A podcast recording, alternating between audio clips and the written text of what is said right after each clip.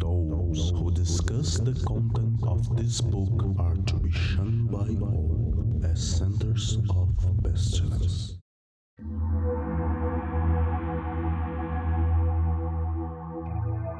Olá, crianças do abismo! Está começando mais um Foco de Pestilência, o seu podcast sobre magia, iluminismo científico e outras esoterices. Eu sou o Flávio Watson, estou aqui com a mesa composta pela presença do inestimável senhor Feliciano. Hoje que a gente vai aprender qual é a direção, a diferença entre direção e sentido. Peu Lamarão. Eu acho que quando aquele outro podcast lá fake coloca original no nome, é que nem como se você pegasse um pacote de pipoca com letras garrafais dizendo assim: não contém urânio. e temos a presença especial de Alexandre Nascimento, que depois de muitas, muitos programas está retornando aqui à nossa mesa para a pauta de hoje, que você vai ficar sabendo daqui a pouquinho. Ou você já sabe se você viu o post. O Foco de Pestilência é um podcast do CALEM, Collegium Ad Lux et Nox, uma moderna escola de ocultismo preocupada com a divulgação do iluminismo científico no século XXI.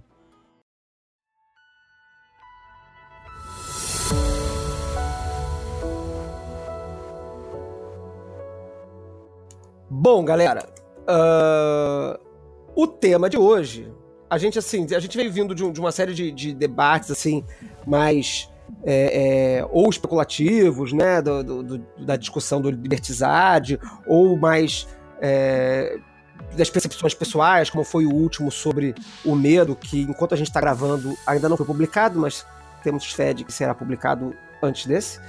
É, e esse agora a gente estava sentindo falta de fazer um programa mais prático, como muita gente tem falado, do, dos programas de armas mágicas, de cerimonial mágico e tal. Então a gente resolveu fazer um, um, uma lupa, né? Fazer um, uma observação mais pontual numa operação, uma categoria de operação mágica específica, cerimonial ou não, é, que é que são as cerimônias, as, as operações de invocação e evocação. É, a, quando a gente estava offline aqui, ainda antes de começar a gravar, o Alexandre Nascimento já falou que ia ser uma salada boa aqui, ia dar uma confusão esse assunto.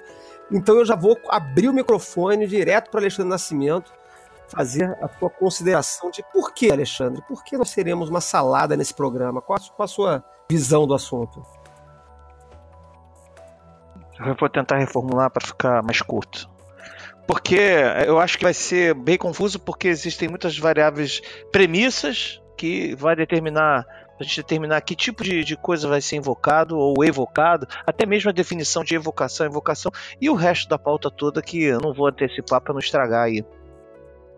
Tá, mas então você acha que o, o, primeiro problema, porque assim, a gente já tinha conversado aqui, na, na, que é um debate comum, assim, é, no, nas discussões sobre, sobre o assunto, as diferenças em evocação e evocação. Mas você trouxe um, um, uma outra questão aqui que eu achei interessante, que eu, não sei se a gente fala agora, se a gente guarda para mais tarde, que é o que está sendo invocado ou evocado. Isso, isso é um debate interessante. É, eu acho que esse é o primeiro. É, esse é o, é o primeiro, porque eu acho que a questão da palavra invocação, evocação, ela vai cair para meio, que o, o, básico, que é a invocação, que é uma coisa que vem de dentro, outra coisa vem de fora. É trazer alguma coisa é, de fora ou emergir com alguma coisa de dentro. Acho que a gente vai acabar caindo nisso com essas palavras. O mais importante do que isso, o que quer que seja que você vai invocar, é questionar de onde isso vai vir, o que, que é isso, se é fora, é dentro. Aí isso se responde conforme você desenvolve o que, que você está invocando. Sim, mas é, essa essa essa é, essa facilidade aí é dupla na verdade, né? Porque se você tá todo confuso sobre se você invoca para dentro ou para fora, então a gente não tem certeza sobre o que, que invocar e evocar significa, né? É, então, tenho certeza do que elas são desde que você me determine o que está sendo invocado. Ah, então assim, é, eu, eu, eu, tenho certeza, contanto que você me dê certeza, né? Aí não, não, mas não é a certeza da pergunta, é a certeza da, da premissa. Se a premissa. Estamos falando Sim, de espíritos isso. medievais, e eles acreditavam que os espíritos apareciam de fato, eram chamados de alguma dimensão lá, não sei o que lá, entendeu? Vem um espírito de algum lugar, aí você está fazendo, tá fazendo lá a sua invocação para que ele apareça. Entendeu? Então, enfim, aí você vai, vai ter. Não, não, esses espíritos, na verdade, são, são elementos dentro da sua, da sua psique, ou sei lá, do seu espírito, da sua alma, são pensamentos, o que você achar que eles sejam, aí você de repente vai estar fazendo uma evocação. Aí você vai determinar como é que essas regiões. E por isso que eu estou falando que ele é, um, é, é, polêmico só, não que a gente não vai conseguir. E o que, que você acha? O que, que quando, quando você faz uma operação, aí seu achismo mesmo, traz a sua, a sua opinião aqui pra gente brigar. Eu já passei, eu já passei por todas as fases desses achismos, começando com a crença da externalidade desses espíritos. É, hoje eu não vejo, eu não, eu não, eu não vejo razão deles existirem externamente, ou melhor, não externamente no plano físico, em alguma região geográfica do planeta, externos a nós, né? Mas aí perde um pouco sentido, porque assim, o que é externo a nós, né? Se a gente está no meio, confluindo para todo plano é, de existência, e eu chamo de plano de existência que é o plano válido, né? vida válida, vida válida é essa que você tem o corpo e interage com, com, a, com os fatos e com as pessoas. Essa é a vida válida. Mas a outra vida que não é válida é esse mundo dos espíritos. E aí eu entendo que esse mundo dos espíritos hoje, com o tempo já de, de, de estrada aqui que, que, que, possuo, é, ela é uma instância que traz uma, novos valores para que você possa é, é, é, agregar esses valores e interagir aqui. Agora, se o espírito vai até uma outra pessoa ou vai até um determinado fato e atua nesse fato, esse é um objeto ainda de confirmação, estudo que não há certeza. A gente tem algumas experiências que comprovam que às vezes isso funciona, mas na maioria das vezes não funciona mas às vezes funciona. Nós não temos como explicar exatamente essa relação. E invocação dos espíritos é uma coisa que já faz desde o homem primitivo, né, na relação dele com a natureza. Então, assim, eu sei que a resposta ficou meio genérica, mas vocês estão me colocando no fogo para abrir esse debate e ficar falando aqui para vocês caírem em cima. Então, eu, eu, eu, eu resguardo, eu me resguardo meu, minha mão de porrinha para dar uma jogada final aí. Ah, foi, foi, foi um, um, uma sinuca filosófica aí, né? É, ontológica. Então, porra, se você não quer tomar a, a, o bobinho da corte, não joga uma resposta tão complexa, né, velho? Porque você fala assim. Ah, porque o, o, tudo é a experiência do indivíduo e assim por diante, tal e tal e tal. Então não existe o outro, né? Não entendi. É, porque Sim, não, não, fazia, não tinha a menor pretensão de chegar até aqui, mas a gente vai começar nos primeiros 16 minutos reduzindo a existência ao subjetivo, eu vou perguntar quem que te atropela quando você atravessa fora do sinal. É, não, não, não, não, não, não quis reduzir. Eu falei que temos uma vida válida que é onde os fatos as pessoas que a gente lida, que é onde se atropela. O que eu tô dizendo é que você não vai atropelar um espírito e ele não vai entrar nessa vida aqui para mexer com ninguém. Se ele fizer isso, ele vai fazer isso através de uma outra dimensão, de um outro caminho uma outra coisa, foi isso que eu disse. Eu, eu acho que essa, ela, é, ela é acessada, mas ela, ela obviamente nós não temos um domínio, um é? entendimento, a, a, geografia de como isso funciona, onde está. Nós temos alguns modelos, modelos que pioneiros aí na frente. Óbvio, pioneiros na frente é foda, mas os pioneiros aí já fizeram, traçaram, deram pra gente um rascunho aí pra gente trabalhar, mas com certeza não temos uma ciência exata sobre é, a natureza desses espíritos ou desses seres que vamos invocar. Acho que eu entendi o que você estava falando antes, né? Então a gente estava abrindo a, a, conversa falando que não tem coisa de desenho animado, né? Não vai abrir um buraco no chão, o espírito não vai vir do buraco, e você não pode fazer high five no espírito.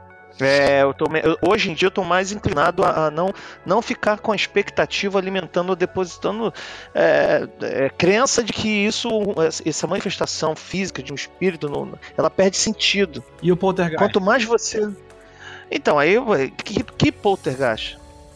Você acha que é, é impossível uma manifestação de outro plano que mova objetos, apague luzes, esse tipo de coisa?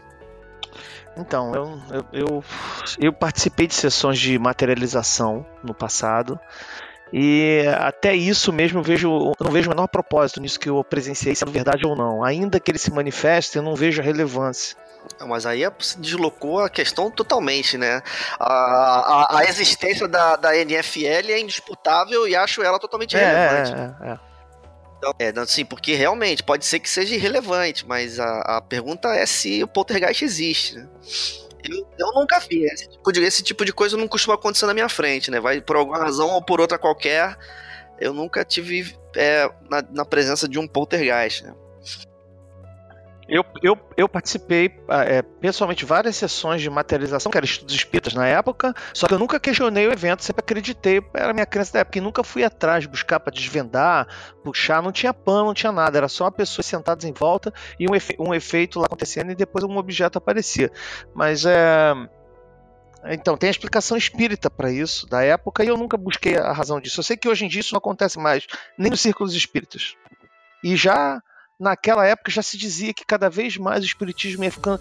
Eh, já havia um prenúncio até dos espíritos lá do kardecismo dizendo que o, o, evento mediúnico ia ficar soft com o tempo. Que a razão deles é, é que menos. É que eles queriam dizer é que menos e menos teriam esses eventos poltergásticos, assim, de manifestação física, de um espírito, aparição, essas coisas. Cada vez mais ia ser um, um mediunismo participativo, né? Uma coparticipação.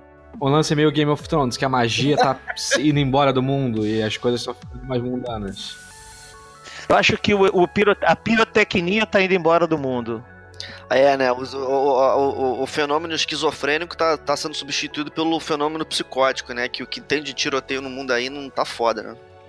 Mas, mas Peu, eu vou, vou puxar tua memória aqui, já que a gente tá discutindo, começando o debate de invocação e evocação sobre a, a a materialidade ou a existência objetiva ou não dessa, dessa, desses entes que vão ser invocados ou evocados, eu vou puxar tua memória aqui para uma cerimônia que a gente fez na casa do Roberto anos atrás, em que todos nós tivemos um, uma, uma presença.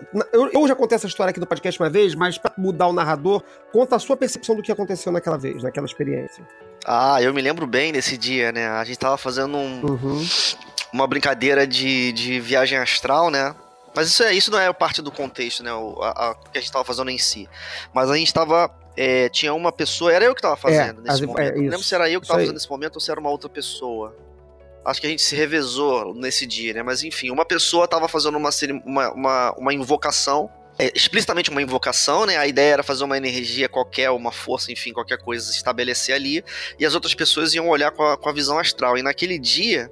Isso a gente teve é, pelo menos uma experiência muito intrigante de quatro. Eram, éramos quatro pessoas, era, éramos quatro no total, né? Então, por exemplo, na minha vez, na minha vez eu fiz a invocação e aí outras três pessoas estavam na sala. Você, Roberto e Alberto. e eu tinha feito uma. E aí, como é que eu fiz essa invocação? Eu me lembro bem de fazer a invocação em silêncio e todo mundo tá de olho fechado. Não. Eu fiz invocação em grego eu, eu pronunciei totalmente lá de qualquer jeito no meu grego macarrônico arcaico é, o poema um, um dos poemas de Safo eu pronunciei a Ode a Vênus. Eu cheguei a pegar até um áudio na internet de um cara do grupo de leitura de poemas gregos arcaicos. Cara o mundo é muito grande realmente. Então eu, eu ouvi o cara pronunciar para me dar uma guia, e aí na hora eu fiz uma invocação de Vênus pelo ritual do hexagrama e pronunciei o poema de Vênus em grego. E vocês todos tiveram visão feminina. Ah, mas tem, teve um outro evento ainda mais. mais... Ah, tu tá lembrando do final, de quando, de quando a gente. Ah, é, aí que nem o, é o Pergasto do Senhor Feliciano, né? É, é, é, a visão, a visão, a visão astral, ela, ela foi muito incrível. Mas teve um evento externo. É, então, eu não sei se foi quando eu fiz a, é, a operação, ou se foi quando a outra pessoa fez. Foi quando o Roberto fez, que foi no final, né? Tava todo mundo. É, eu tava de olho fechado, você tava de olho fechado, o Roberto tava de olho fechado, isso mesmo.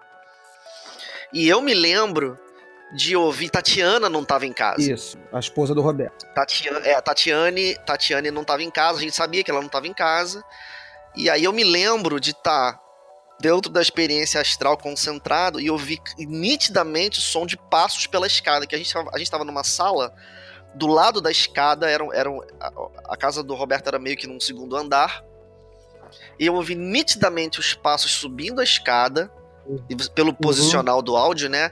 Subindo a escada, passando pela sala, abrindo a porta e indo para longe e fechando a porta quando, quando eu saí da experiência, eu fui direto complementar a Tatiane. Porque ela, obviamente, ia chegar em casa. E, e não tinha ninguém lá. E, e, todo mundo tinha tido a mesma, a mesma impressão auditiva. É. Eu tinha ouvido a mesma coisa, eu tava, eu tava no. no eu, eu, não lembro da, em relação a você onde eu tava, mas eu tava no sofá ao lado do corredor, para onde a, o barulho seguiu, né? Então a impressão que eu tive foi que o barulho, os passos vieram da escada, que era uma escada em caracol que dava no, no na sala, né? Que era, que era na verdade uma, uma sala cozinha americana, né? Tinha uma cozinha no fundo e a sala com a varanda para frente.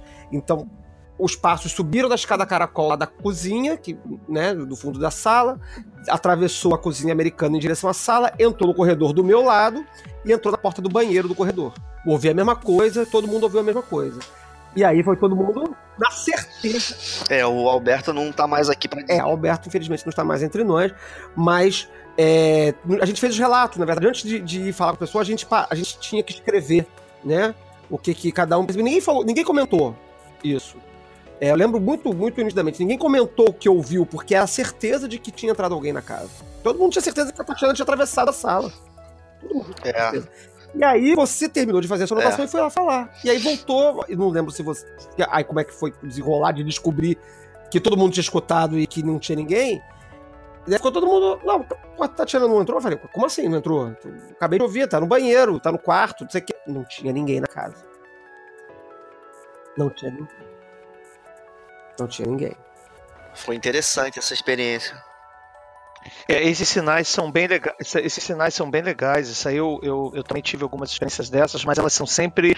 é, é, me parece que elas ocorrem nas experiências que eu tive, parecida com o de vocês, um sinal que ocorre é, confirmando a operação ou dizendo a, a, a presença, mas aquela visão dos, dos- das pinturas antigas que um espírito aparece, entendeu? É, fisicamente aparece, se comunica, aquilo ali eu nunca, nunca vi de fato mas esses sinais que, que se decorrem, uma percepção coletiva, isso é, é uma coisa que eu posso também confirmar a vocês é, de ter presenciado várias vezes. Mas será que, é, botando aqui agora a, a pilha reversa da psicologização da magia e um pouco que o Alexandre puxou, é, será que esses sinais não são, na verdade, uma hipervalorização do nosso subconsciente de um ruído que já estava lá? Que eu também já fiz um ritual onde eu escutei um estalo muito grande de madeira e foi muito significativo para aquele ritual e tem todo um, um longo trecho do meu diário sobre isso. Mas será que não foi um simples estalo qualquer que tem sempre naquele lugar? E naquele momento de êxtase do ritual, aquilo ligou de alguma forma comigo? Não, bicho, sem dúvida.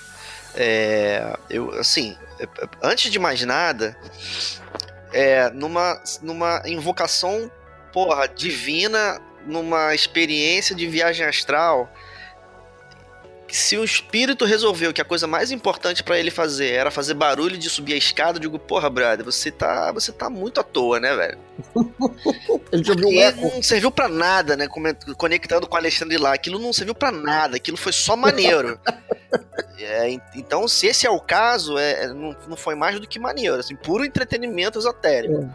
Agora, eu pessoalmente acho que algum vizinho subiu a escada em algum lugar, do outro lado do bairro, entendeu? E é, aí o, e o ouvido tava muito apurado, ou alguma coisa assim.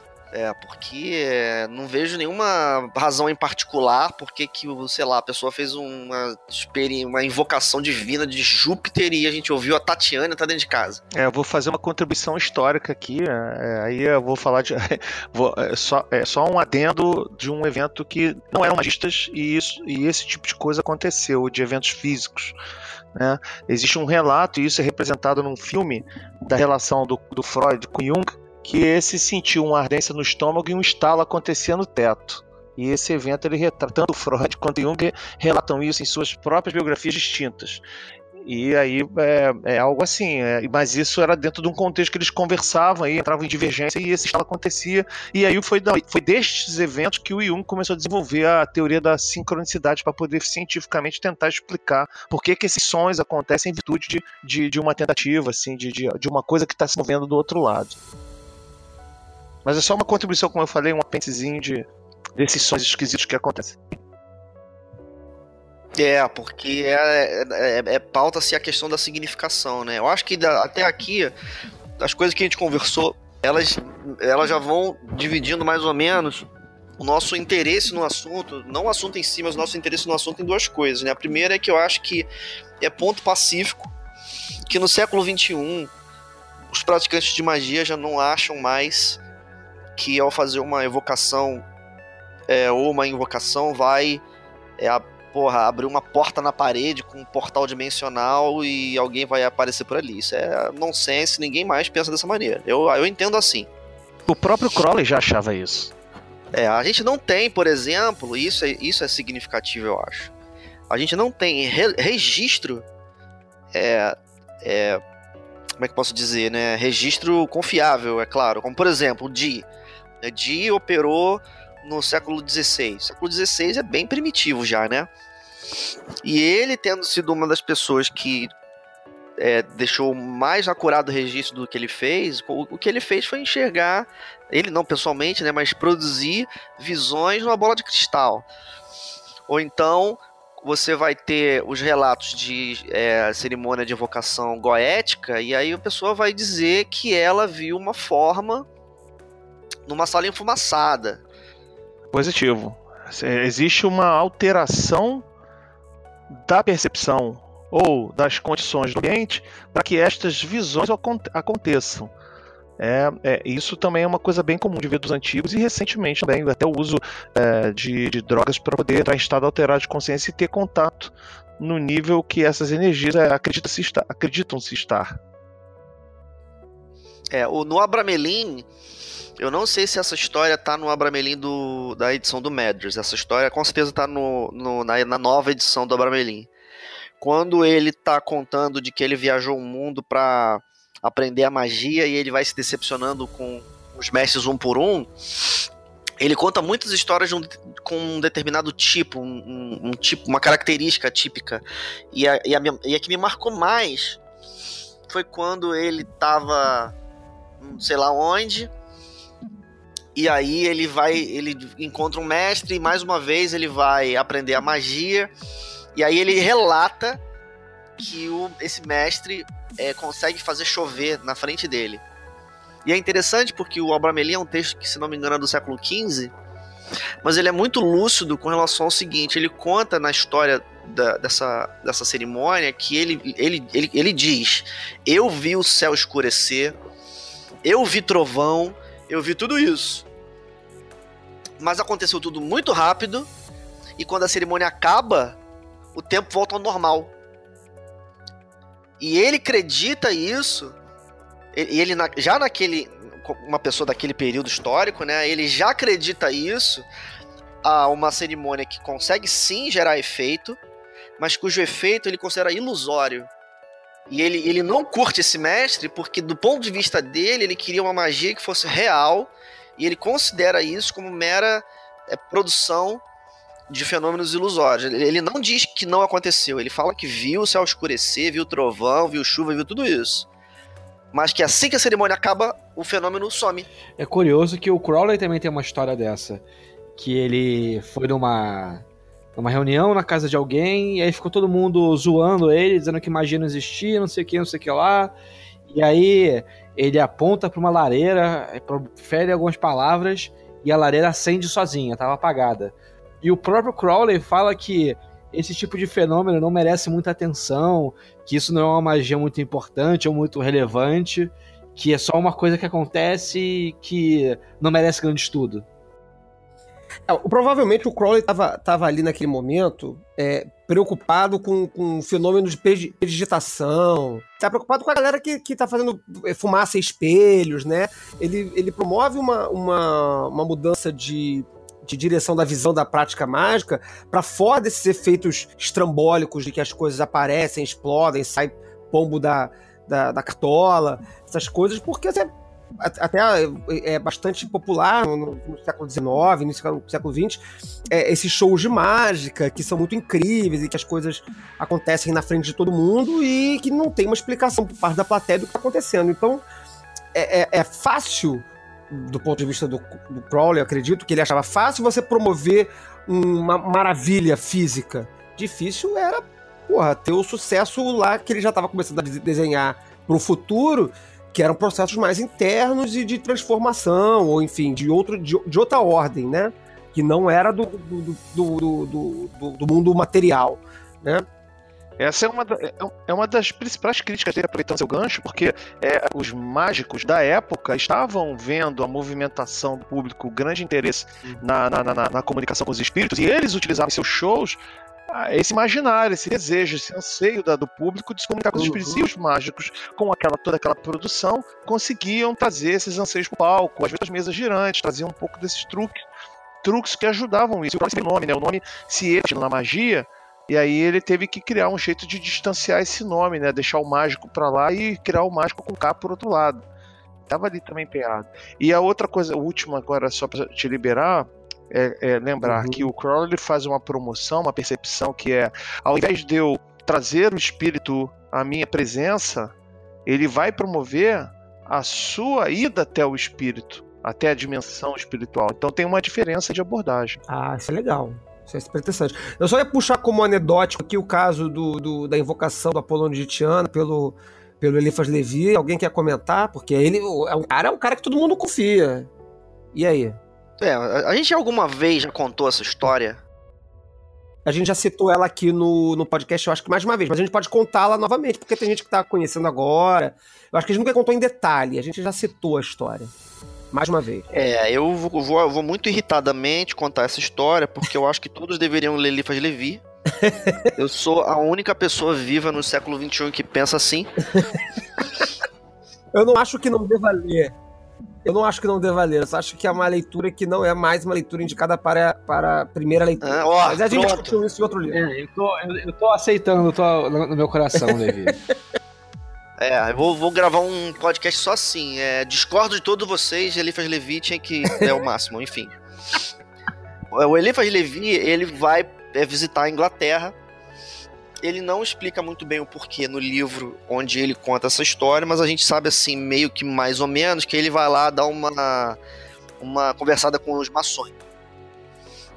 Quando ele tá lá, ele faz amizade de uma maneira muito doida, dessas que a narrativa é sempre muito romântica e tal, mas qualquer, qualquer que seja a coincidência envolvida, ele faz amizade com uma senhora que ele vai é, vir a conhecer visitando a tal da senhora e ele descobre que ela é uma praticante de evocações. Ele, ele fala que ela tá decrépita. Então, ele não curte isso, ele faz críticas a isso no livro dele, mas apesar de. É muito malandramente, apesar de ele fazer as críticas, quando a senhora oferece o gabinete mágico para ele usar, ele aceita.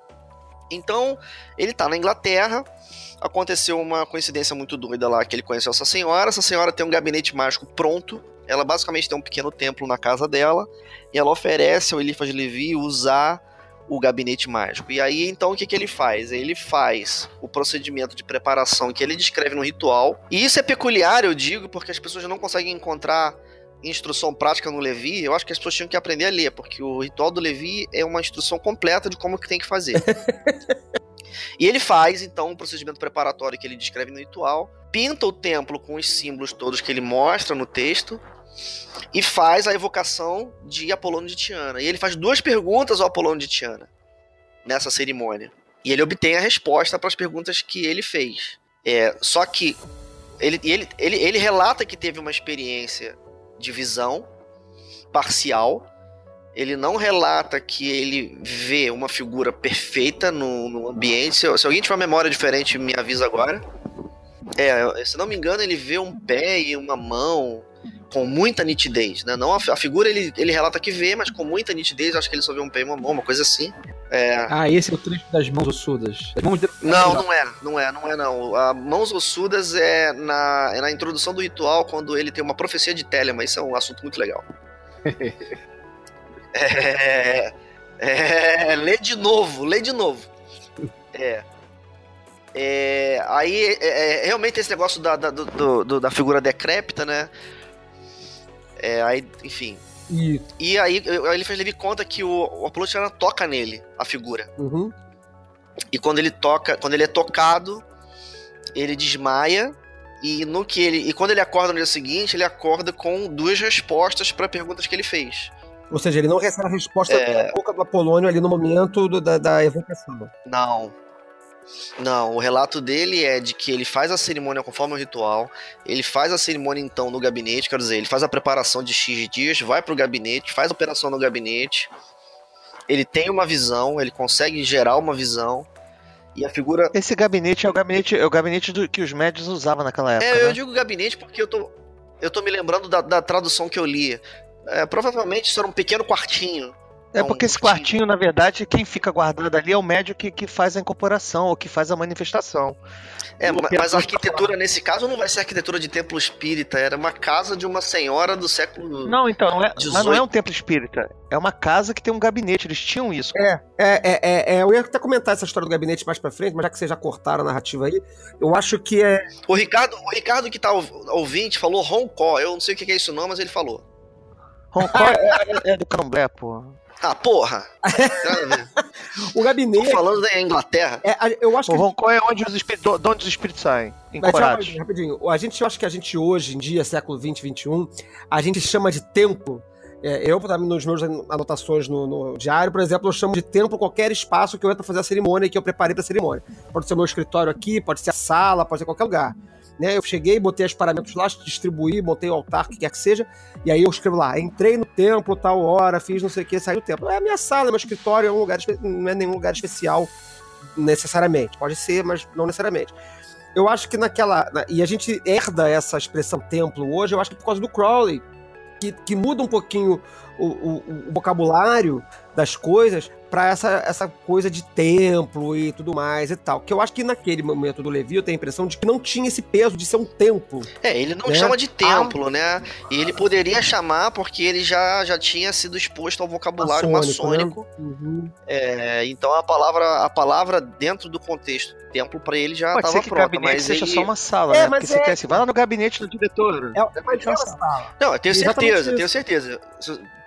Tenho certeza. Ele tava na casa de uma senhora é, que, que, que ele diz, e isso na tradução que eu li, eu nem, eu nem, eu nem me lembro qual que é o, o francês dessa, dessa expressão, mas ele diz que era um gabinete mágico. A mulher devia ter uma salinha é, onde ela esvaziou tudo e preparou e botou Uhum. uns castiçais, umas paradas assim. Que ela era praticante de evocações goéticas, né? Segundo ele relata.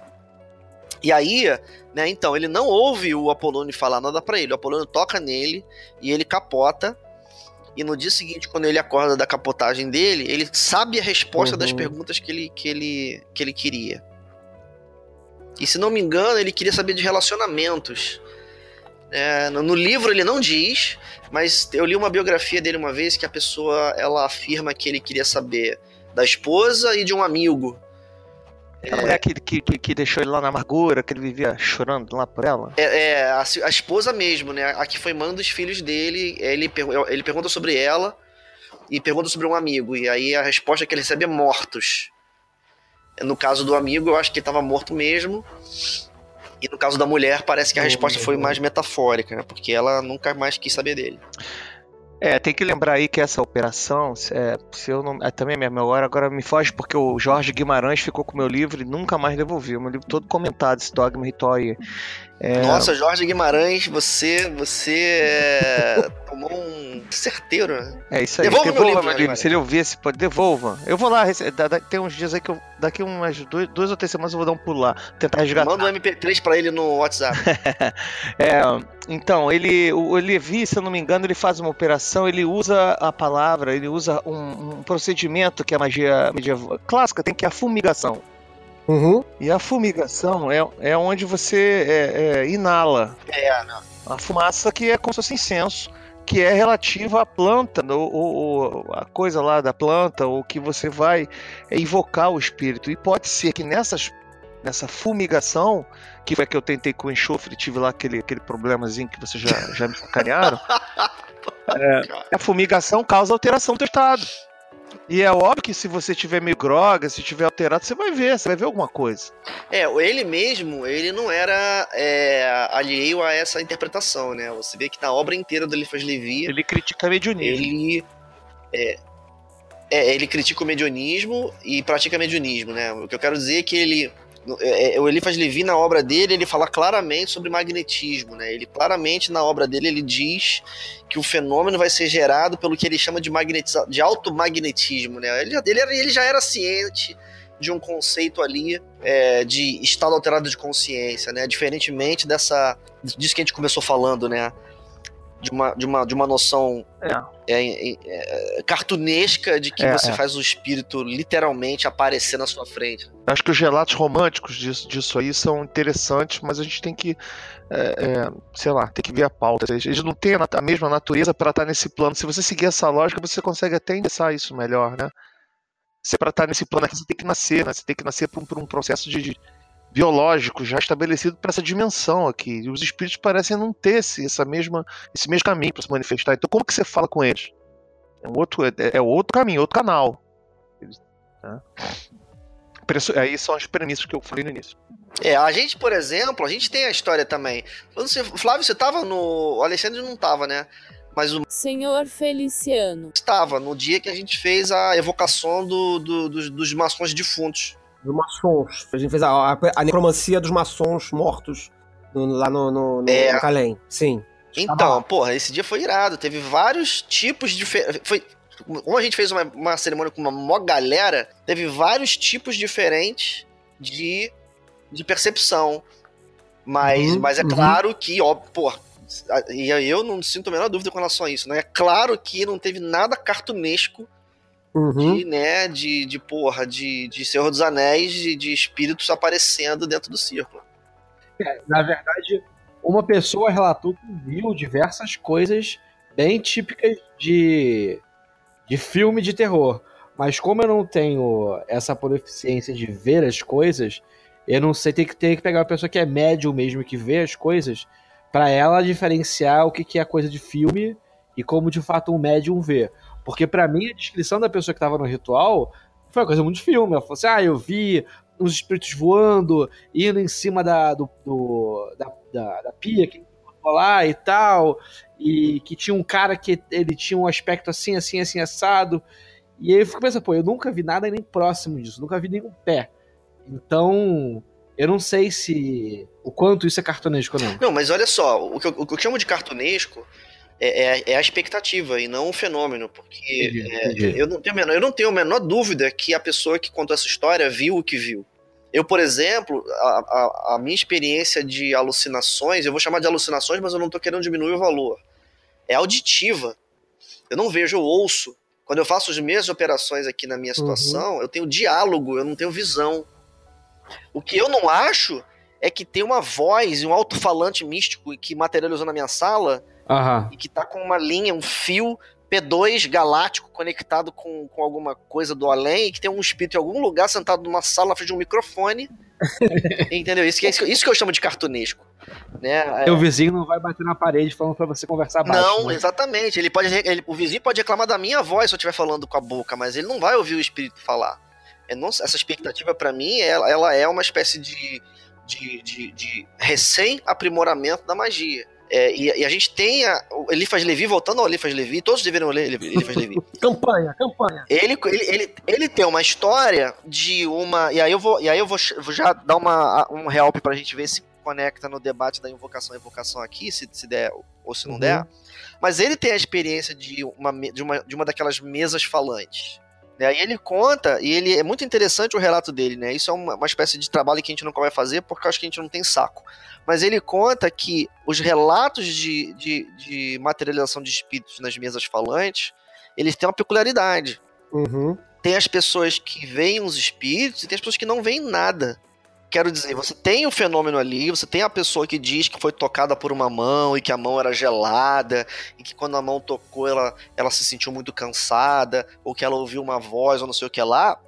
Mas, mas aí tem uma pessoa na sala que não viu nada. E eu acho que aceitar essa possibilidade, que havia uma pessoa na sala que não viu nada, como contraparte da, da pessoa que disse que viu e sentiu, ela já mostra que, tudo bem, o fenômeno sensorial aconteceu.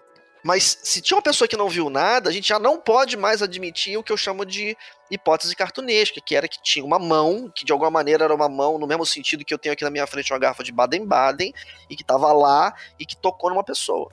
Mas aí eu tenho um, um- questionamento. Vocês acham que é, isso é um- uma cagação de regra e essa é a realidade das coisas, pelo menos hoje, no século XXI?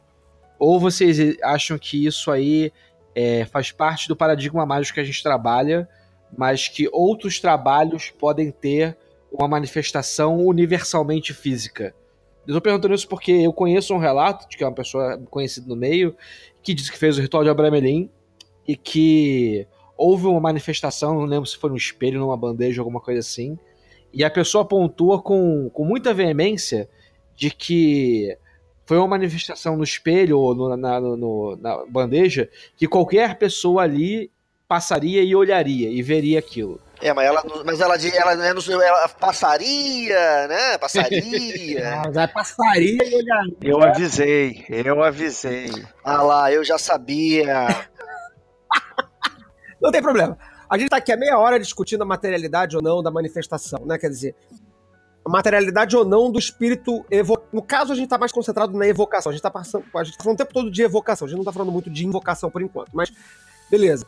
Então a gente está discutindo a materialidade ou não desse espírito e a possibilidade dele agir ou não no mundo físico, né? Derrubar coisas, ou pelo menos fazer barulho. A gente tem relatos de experiência de, de visões, mas visões que um tem e o outro não tem. Ou que a pessoa viu sozinho e, e, não, tem mais, não tem outra testemunha. Ou temos até um relato conjunto de som, mas que todos nós concordamos que o som em si não tinha aparente relação com o objeto da, da operação que estava sendo feita naquele momento, né? Um, foi um som, passos e tal, mas que né, não simbolizou nada.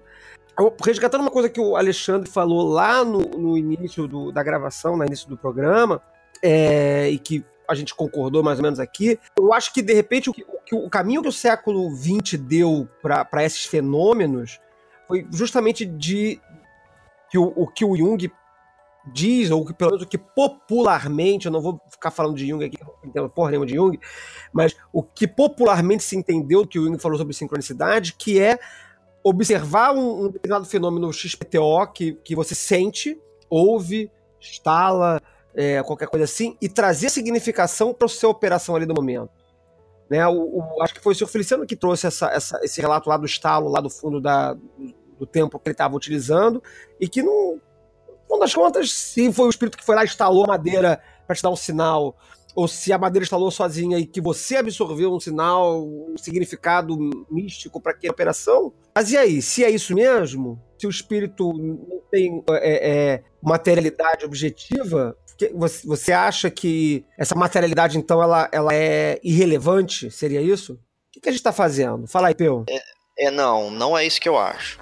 O que eu acho é o seguinte, é porque esse é um negócio assim, o assunto eu acho que é extremamente simples, na uhum. verdade, sinceramente. Uhum. Não a verdade uma, é, científica da questão, que ela tá aberta para pesquisa, né? Mas eu acho que o, o recorte teórico aqui da, do assunto, eu acho que ele é simples, só que ele é difícil de explicar. Eu, para mim, quando tô pensando no assunto, eu uso uma palavra absurda que eu inventei, que é o conceito de objeto tropeçável. Uhum. É, é, se tem um negócio na calçada e você tá distraído e você topa nele com o pé e o seu pé dói muito, eu chamo isso de objeto tropeçável. É, e aí vem a galera da realidade consensual e eu digo para você, cara, é, você pode achar o que você quiser, mas se você andar distraído e der uma topada, o seu pé vai doer. A existência desse objeto, no sentido de que se você der uma topada com ele, o seu pé vai doer, ela não é matéria de opinião. Não é subjetivo isso. Né? Você pode ter as ideias que você quiser na sua cabeça, mas se você der mole andando na rua, você vai passar por cima daquele espírito do prefeito, vai virar do avesso e vai cair de cara no chão. Existem outras coisas que são reais. Uhum. Elas são reais. Eu não digo que elas são reais de maneira mística, não. Elas são materialmente reais. Elas têm representação no mundo. Mas que elas não são tropeçáveis. Como, por exemplo, é, sonho já, já o sonho já seria muito básico para a gente começar a conversar aqui na nossa pauta. Mas antes de falar de sonho, eu vou falar de fome. A fome, ela, ela, ela, ela é real. É, por mais que ela seja uma experiência subjetiva, no sentido de que você nunca vai tropeçar na fome, você não tem como deixar um, uma fome no chão e uma pessoa vir distraída e topar na fome. Isso nunca vai acontecer. A, a, a realidade da fome não tem essa natureza. Mas a fome é real a fome não é uma ficção. Você sente fome e, e, a existência da fome ela tem uma materialidade, ela representa o estado do seu corpo. Então, quando eu falo de que tem uma coisa que é real, no sentido de que ela está na, na materialidade das coisas, só que ela não é tropeçável, eu já acho que você já tem a, a, uma abertura para a gente abordar teoricamente do que, que a gente está falando. Porque para mim, o espírito que, que aparece no círculo e, e, e gera Uhum. os fenômenos, ele, ele, é, ele é real, no mesmo sentido que a raiva é real. E finda o teu comentário. É, eu tô dando aquela pausa para aquela pausa para a interrupção, porque se eu for embora, eu vou embora a vida toda. Não, é, não, é, é- isso, isso que você falou, aí é, é de novo a psicologia, psicologia, psicologia, Ih, não consigo sair a palavra. Esse lance da, psicologização da magia, é, Esse bagulho de psicologia aí. esse bagulho aí, é, aí de novo, aí como eu tenho é, lido, me debruçado mais sobre a, a biografia, a literatura junguiana, é, é uma das coisas que ele fala, né? Realidade é, é não é, não, não se trata de existir, tropeçar nem nada, mas realidade é tudo aquilo que te afeta. Raiva te afeta, o pensamento te afeta. Né? E se o lugar que por esses espíritos vão se manifestar é num campo de imaginação, ou de visão, ou no seu estômago e te afetar, então aí eu concordo que há uma comunicação real. É, também acho, quero dizer, né? O- o- a realidade, é- a realidade da- do objeto está, está observável pelo efeito. É como você fala, por exemplo, de, de, de atração eletromagnética. O ímã, né? Porque você vê que o ímã era, o ímã era muito misterioso para a humanidade até pouco tempo atrás. Porque o, sujeito olhava para dois pedaços de matéria que se atraíam entre si sem, a, sem causa aparente. Aparente. E a pessoa considerava aquilo um mistério. Hoje a gente já pensa diferente. Eu, eu, não, eu não vou dizer que aquilo não tem causa aparente. Eu vou dizer o contrário. Eu vou dizer que está evidentemente manifestada uma causa. Na medida em que tem o acontecimento. Então você vê, por exemplo, sem fugir muito, né, mais ou menos retornando ao assunto, que foi eu mesmo que chutei a, o- a bola na lua aqui. Você tem um autor que eu gosto muito de citar, eu sempre cito ele, que é um psicólogo norte-americano chamado Rich, não, E. James, William James. O William James foi um, pô, o William James foi um grande pioneiro aí do pragmatismo norte-americano, né? Ele, ele no, no, como é que é o nome do livro dele, meu Deus? Não sei o que lá da experiência religiosa. É. Exatamente, as variedades da experiência religiosa. Variedade da experiência religiosa. Esse é um livro que ele escreve e, ele, e a, e a mensagem dele nesse livro é incrível, né? Para diferenciar é, o problema da realidade do fenômeno e o, e o problema da, do valor do fenômeno. É, as pessoas na época elas olhariam, por exemplo, para um fenômeno espiritual maluco desse de mesa girante ou pessoa que fala em línguas e não sei o que lá, e elas diriam: "Ah, olha aí, isso aí é uma pessoa esquizofrênica. Portanto, vamos jogar essa pessoa dentro de um manicômio ou qualquer coisa do tipo". O que ele vai dizer ali naquele momento é o seguinte: é, por que, que as pessoas se comportavam dessa maneira? Porque elas negavam o pacote completo.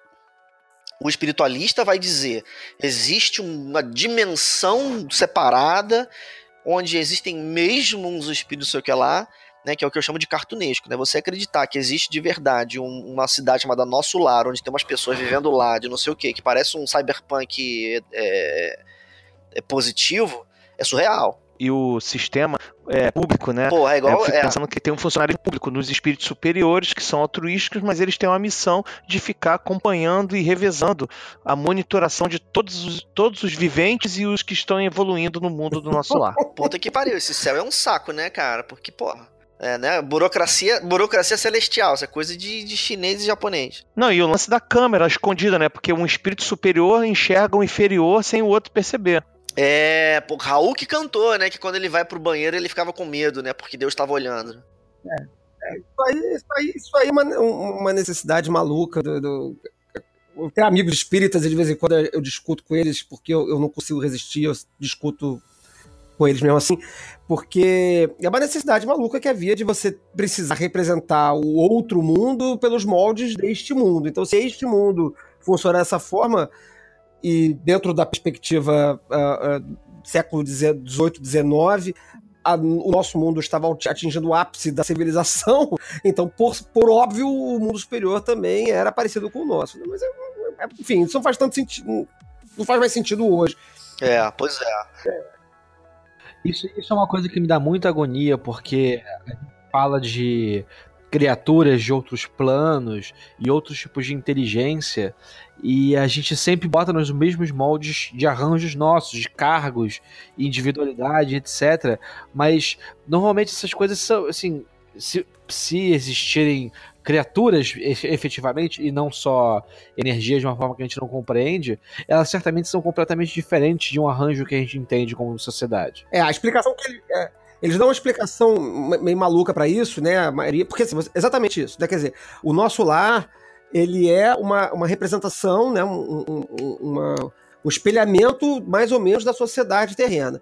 Você vê uma estrutura parecida com isso quando você vai olhar as ordens infernais lá, que tem rei, tem príncipe, tem duque, é uma reprodução exatamente da sociedade é, é, é, é real lá, monárquica, do, do, da época, com, com o adicional de que você está fazendo um paralelo de que toda a monarquia ela é, é, demoníaca, né? É, mas você repara que não tem, não tem no, no inferno não tem shake. pois é, enfim. Entendeu? Não tem, dai, não tem daimyo. Não tem daimyo. é, pois é, só tem. É. Não tem calimba. É, só tem europeu. Só tem o inferno, só tem europeu. Só tem categoria europeia. A explicação que, que, que eu já ouvi, que eu já ouvi, é que na verdade, não é que a gente. é até engraçado isso. Não é que a gente projeta lá na hierarquia angelical e dos demônios, ou no, no nosso lar, o nosso mundo. É que o nosso mundo é efeito desse mundo lá de cima. Mas não é? Merda, né? Pô, mas então tem, mas então tem mais de um céu. É a gente, é a gente que imita o, o, outro mundo, não somos nós que estamos projetando nossos ideais no mundo então do além. Mais de um céu, né? Porque, sei lá, você vai lá no outro lado do mundo e a sociedade é diferente, como é que fica é, isso aí? É, é. E, e, não, do outro lado do mundo ele, não, mas é o, não, mas o céu, o céu japonês, o céu africano, o céu é, é, do, do, sei lá, de, de, qualquer outra cultura não europeia, o chinês, sei lá, ele é adaptado à cultura deles lá também, com mais ou menos com suas estruturas hierárquicas, familiares, etc. Isso é natural, gente. Ele, é, é, Como é que é o céu? Porra, né? É isso aí. Mas vamos voltar pra pauta aqui que a gente já viajou pra caralho. Caralho, que... Não, ah, é, então, porque aí. o que, que o William James vai falar? Ele vai falar. ele vai falar que é preciso, então, é, a, a parte, essa problemática que era uma problemática da época, sobre se existe ou não existe um mundo espiritual, se existe ou não existe Deus, assim por diante, é preciso, é preciso recortar essa, essa pergunta de uma outra pergunta que seria: vamos olhar então essa pessoa aqui que está manifestando aquilo que ela chama de êxtase religioso. Veio uma pessoa na minha frente e disse: Ah, eu estou em comunhão com Deus. Aí eu digo assim: tudo bem, eu acho até que você é meio maluco. Mas antes de pegar essa, eu acho que você é meio maluco, e já jogar a pessoa no buraco, observar essa pessoa e ver o que está acontecendo com ela, para fazer um julgamento de valor daquilo ali no plano próprio do julgamento de valor. Como, por exemplo, essa pessoa está vivendo uma boa vida? Ela está cansada ou ela está empolgada? Ela, ela tá reclamando ou ela tá dizendo que tá bem? Né? Porque aí você vai ter. E aí ele anota isso, e eu acho que em parte é por isso que ele chama a, a obra dele de Variedades da Experiência Religiosa. Ele vai recortar em diversas culturas o fenômeno de uma pessoa que veio lá do suposto transimísico e assim por uhum. diante, e vem para a sociedade e vem super energizada e se torna extremamente produtiva e feliz. Uhum. E eu acho interessante é, trazer essa reflexão do James para cá, porque quando a gente, porque a gente já está até esse tempo todo se divertindo muito falando sobre os espíritos, mas se você pega a análise do James, a, a análise do James não está interessada na existência do espírito. O espírito ele é irrelevante. A experiência da invocação do espírito ou a experiência da evocação do espírito, ela, enquanto experiência, que toca no sujeito, e, e, e aí então, passada a experiência, gera um novo sujeito, é isso que interessa para ele. Quero dizer, você fez uma invocação espiritual e aí apareceu um anjo do Senhor e contou para você um monte de verdade. Aí o anjo foi embora, você veio aqui para a sociedade, está contando para todo mundo que você encontra que você encontrou um anjo do Senhor. Tudo bem. Mas vamos não perguntar se existe um anjo do Senhor ou não, e vamos olhar para você e ver se a sua vida ficou uma vida impressionante uhum. ou se você ficou lelé. Se você ficou lelé, é ruim. Se você. É, é, é, eu, eu, eu vou, né, assim, arrogantemente é, posicionar que se você ficar lelé, é, não deu certo, deu merda. Uhum. Agora, tem, tem um corte importante a fazer nesse mesmo ponto que o Peu acabou de falar. E, era, e, e também conecta com, com, os pontos atrás. A desconexão. Né? A pessoa fez uma evocação e aí ela percebeu um, uma dimensão diferente. Quando acabou, ela voltou no, no tempo em que estava, a dimensão que estava. Foi um relato que você fez aí. Pense, é, aí seguindo William James também e outros, né, colaborando com estados alterados de consciência. Se esse estado alterado de consciência ele é, é, é circunstancial da invocação, então é, a ida e a volta significa um contato que dá uma experiência tal, como, como o William diz, o importante é a invocação e o, e o, resultado que ela traz, sem, sem se importar se o espírito existe ou não, você é levado a uma condição tal que algo muda em você e você volta para o teu estado normal, para a vida válida que, que eu citei no início. Né? Agora, se você faz esse descolamento da vida válida no seu, nos seus sentidos e vai para esse outro plano e, e, e, e se demora muito tempo lá, ou isso se torna de alguma forma crônico, o descolamento dessa, dessa, dessa esse descolamento com essa realidade parece se tornar um problema. É, é, pois é. A, a, o posicionamento dele enquanto, enquanto psicólogo, é claro, e, e, pragmatista, seria justamente isso que você colocou. É, como que eu vou aqui, eu, observador externo, vamos supor que a minha, que a gente está falando da minha irmã, né? Um estranho é a gente seria arrogante ficar dizendo para um estranho o que é bom e o que é não, mas a gente meio que mais ou menos aceita que se for a sua irmã, você tem um dever moral de cuidar da sua irmã se a minha irmã ela vai fazer a invocação espiritual e ela começa a ficar paranoica, eu vou me sentir legitimado a achar que ela está se fudendo e vou lá me interferir porque aquilo ali está fazendo mal a ela.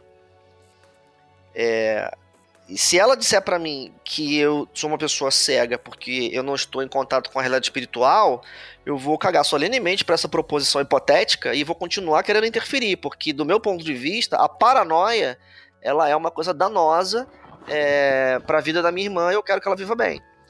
Isso seria diferente, por exemplo, Maravilha. de, de Maravilha. Um agora já, já rapidinho. Que, em que ela fosse ter uma experiência e dissesse para mim a mesma coisa, que ela está em contato com os espíritos do além, mas que quando eu olho para ela, ela está feliz cuidando do filho dela, é, é, é, vivendo muito bem e pintando belas obras de, de, de, de, de quadros a óleo. Nesse caso, apesar de eu achar que não tem espírito do além e que e porque eu sou muito materialista, apesar de esotérico, eu vou olhar para o fenômeno da vida da minha irmã e dizer, porra, isso que tá acontecendo com ela é bom. É, assim, é, é, é antes, é, só, só, lembrando que isso que você está falando aí é, é, é, o que os antigos falavam, esse termo foi trazido para a modernidade, né? E tanto o lado espiritualista, ou mágico, ou psicológico utilizam a mesma palavra, que é obsessão que é o resultado ruim de uma operação mágica, né? Que é a pessoa ser tomada por obsessão. Mas a, diferen a, diferença sendo que os antigos eles tinham a opinião cartunesca de que tinha um monstrinho pendurado no ombro da pessoa. Até hoje, se você for lá na, na, na sessão do descarrego, ou mesmo se você for no, no, centro espírita, vão dizer que tem lá um demoninho encostado no seu pescoço. Né? Na verdade, eu, talvez esse seja o pensamento é, é, é padrão. É, é porque é o software que está antigo. Essa, é, tem que é. atualizar o software dessa pessoa. Concordo com você, não estou discordando de você, não. Estou dizendo que não é um pensamento antigo. Ele, ele tá atualizado até é, hoje. Ele é antigo com relação ao estado da arte, né? Porque puta merda, né? Acho que nem é. Golden Dawn já, já, já tava é, vigorando é, esse tipo de opinião. Uhum. Eu vou fazer só um, um, corte rapidinho aqui, porque a gente fez um, um, um trânsito é, meio. No, no meio é, enevoado aqui, assim, do tópico evocação para invocação. A gente, vocês perceberam que a gente fez isso em algum momento aqui, né? A gente estava lá no início do programa falando de barulhos no ambiente, de efeitos no espelho, é, de, de, de, manifestações se tornando presentes no círculo ou não, né? As vozes que se ouvem ou não, que seriam os processos evocatórios. Acho que todos nós concordamos que a evocação se dá não não tão ótimo. Então vamos, vamos tentar distinguir isso aqui, porque a gente estava falando em algum momento de coisas que acontecem é, no ambiente, e agora nós não estamos mais falando do ambiente, agora a gente está começando a falar do, da, das, da pessoa. Então, tá... nós falamos sobre é, existência ou não de espíritos e mais ou menos onde ele se manifesta e tal. Agora, qual é a diferença entre invocação e evocação? Então, é isso que eu tava querendo começar a provocar agora aqui. A gente está mudando de assunto ou não? Né? É, é, qual seria a diferença? Porque no, no linguajar, no, tra- no trabalho tradicional, que a gente vai ter uma literatura padrão, a gente vai dizer que evocação são os processos de manifestação é, externa ao operador, né? Manifestação do triângulo do- da Goécia, manifestação do, do- de contato com o espírito enoquiano, não através da bola de cristal, mas através de uma evocação que torne o presente no ambiente para conversar com você, etc, etc, etc. Isso é o que a gente chama de evocar. E de invocar, que começa a ficar mais sutil, eu acho, é o estado de trazer o espírito para dentro do corpo. E aí isso já gera um monte de problema, porque aí vai misturar incorporação, assunção forma a Deus, é, é, até mesmo os processos de, de invocação, se isso altera ou não a percepção do, do magista, a consciência do operador. Começa a ter um ambiente nebuloso aí da invocação. E aí estava querendo começar a andar por aí. O que, que você acha, Alexandre? É, eu não vejo nenhuma vantagem em dividir esse termo. O Uhum, termo não é legal. importante dividir invocação de evocação. Para mim, é você está chamando algo Uhum. Você está chamando algo a se apresentar a você. A preocupação dos antigos era criar um espaço diferenciado dos médiums onde o espírito não entraria em você. E aí você tem lá, o espírito se manifesta lá no triângulo e eu protegido aqui. Essa é uma preocupação deles e isso vai se traduzir nos textos, a gente vai ver isso aí. Então, invocando, invocando, lá fora, a, a cultura de que esse espírito está vindo de algum lugar e ele vai se manifestar, ou ele está vindo dos infernos, ou ele está vindo do céu, vai se manifestar lá, longe do meu círculo, não entre. A preocupação era essa. Nos tempos modernos, é, os, os espíritas romperam essa barreira e não veem né, a, a- a manifestação do espírito que não seja feita ou na consciência, falando por uma visão astral, ou vindo através do médium e os seus processos de psicografia, fala e cura, enfim, dança. E aí eu acho que entra numa, numa, numa, numa variação que a gente já conhece aí, várias as formas com que isso se manifesta, com que isso se dá. É, então a invocação ou invocação não importa, ela vai se manifestar, você está chamando. E agora, como isso vai se manifestar, aí que vai vir as diferentes formas de se fazer isso, ou culturas ou épocas em que isso vai acontecer. É assim que vejo. É, essa diferença de nomenclatura, você vai encontrar ela na Golden Dawn e antes. Eu não fiz um estudo muito maneiro disso ainda não, mas eu tenho assim a impressão pelas leituras de que se você voltar lá por um tempo de uma gripa da vida, a palavra evocação ela era usada para falar das operações infernais e a palavra invocação era usada para falar das operações Uhum. celestes. Você vai encontrar a palavra evocação aparecendo no Goécia, por exemplo. O Goécia fala evocação dos espíritos e não fala invocação dos espíritos. E eu, e eu, assim, eu sinceramente, até aqui, não, não, não tenho certeza do que, que se queria dizer com o, com o prefixo. Eu só saberia dizer que existe uma diferença. Quando você vai ver mais pra frente, por exemplo, o Crowley, Uhum. quando ele publica o material da Golden Dawn. Quando o Crowley publica o material da Golden Dawn no Equinox. Eu sei lá, tipo, tem lá, eu acho que Temple of Solomon the King número, sei lá, 3 ou 4. Tem uma série de operações ali que, que são exemplos. Você tem, por exemplo, a invocação de, sei lá, Júpiter. Mas depois você tem a evocação do espírito de Marte. Então você vê que naquele período ali havia uma diferença entre o, o- o- a, maneira como se usava a palavra invocação e evocação. Não era intercambiável. E ao que parece, evocação era uma palavra usada para falar de coisas da ordem é, aspas, aspas, espírito. E invocação seria então uma operação que você vai usar para aspas, aspas, é, divindades. Legal. É, faz todo, faz todo sentido, né? Porque o, é, você pode. Você poderia. é, assim, quando você fala desses espíritos e inteligências, o espírito sempre é, é, é o maligno, né? A inteligência é o, é o benéfico. Então você provavelmente faria uma invocação de Júpiter, invocando a inteligência dele, e na hora de invocar o espírito de Marte é uma evocação, porque tem que estar fora, fora do círculo. Não é para entrar em você, não é para se comunicar contigo assim de maneira mais direta. Faz sentido, a visão clássica. É, porque assim, eu não, eu não posiciono isso como visão clássica, mas é a questão do vocabulário, né? Essas palavras vêm sendo usadas dessa maneira. É, eu, não, eu não sei por que, teria essa diferença. É que nem pantáculo e pentáculo, né? Pantáculo e pentáculo, por exemplo, eu já pesquisei e já sei que não tem diferença. As palavras simplesmente se separam arbitrariamente no tempo, e, e aí hoje tem essa, essa. Hoje elas são usadas de maneiras diferentes. Mas antes Não era. Pantáculo e pentáculo era uma palavra só. É uma, é, seria uma diferença de ortografia. Essa proposta de, de dividir invocação e evocação como é, algo invocação mais celestial ou mais divino e a evocação como algo mais do, da ordem dos espíritos planetários ou de demônios, ou enfim, do que, que seja, ela é interessante, porque eu, eu, eu, acompanho o Alexandre nessa possibilidade, que é, é, é, é totalmente especulativa, né? Que se você está tratando com é, potências divinas, você está trazendo isso para si, né? Na verdade, você traz para si quando você faz um, uma invocação de, de Júpiter, em, hoje em dia, falando hoje, século XXI, no que a gente trabalha popularmente no, no, na, na, comunidade mágica hoje, você está tentando trazer para si os atributos de Júpiter, os atributos do espírito, da, da divindade e tal, pra, para o operador. Quando você está fazendo uma evocação do espírito de Marte, a, a impressão que se dá é que você está fazendo com que ele se manifeste naquele ambiente fora de si talvez, é, é, talvez guarde alguma é, é, relação de narrativa aí dessas coisas boas que você traz para si e as coisas que não são tão boas ou que não seriam tão positivas, você traz, traz a presença para que cumpra uma função, para que cumpra um objetivo, faça alguma coisa no espaço.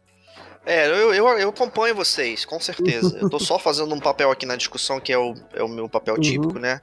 Que é o de, de, de, de, fazer o jogo da história, né? Eu, por exemplo, quando leio um texto medieval, eu já, eu já posicionaria o seguinte, né? É, é, que provavelmente a, o que tinha na cabeça daquela pessoa seria o seguinte: que eu tô posicionado na Terra, né? Eu tenho olhos para cima que são olhos admiradores, né? Para cima são as, né, do, do, o mundo supralunar, né, as esferas celestiais, pra, o, que é onde eu admiro e acho que é o mundo perfeito, e eu olho para baixo e o mundo infernal, onde são as coisas escrotas. Quando eu digo então, isso é um chute hum. de por que, que as pessoas usariam esse prefixo diferente. Quando eu digo evocar, eu estou falando do espírito que é expulso para fora. Ele é posto para fora do inferno. Mas quando eu falo invocar, eu estou falando da, des, da descida uhum. da é, existência celeste. E, e é claro que, além dessa perspectiva de que o espírito celeste vem de cima, ele vem literalmente de cima, porque a pessoa ela, ela acreditaria nisso, ela acreditaria que, como eu, como eu disse antes, cartunescamente, que de fato lá em cima tem toda uma sociedade dos, dos anjos lá, né? Que ele desce para cá quando eu chamo e que o, o, o espírito do inferno então ele é cuspido para fora. E não só uma questão de movimento, mas que quando o, o ritual uhum. vai abordar a, a essência celestial, ele age de uma maneira. Ele suplica. E aí, a, e aí a, palavra, a diferença do vocabulário se torna útil. Porque para essa pessoa, a existência celeste, você suplica esse, essa pessoa, você, você, pede por favor. Enquanto que o espírito do inferno, que você, com, você comanda que ele seja posto para fora, você é, ameaça ele, você constrange ele por violência, né? Então, a, a, a para nós hoje, e eu acompanho vocês, a diferença não parece mais muito útil entre invocação é, você e... faz uma ameaça do tipo é, pra nós hoje tipo, é botar pilha pra ele aparecer. em um grau ou outro psicologizados eu acho que não faz mais muita diferença.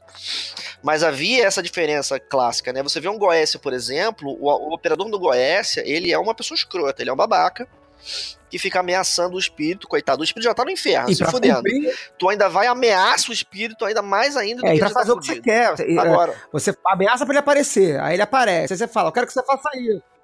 Aí ele fala, não vou fazer. É porque você ameaça ele. É, fazer isso, troca, fazer barganha. Ah, e aí pra, pra ir embora isso, também, né?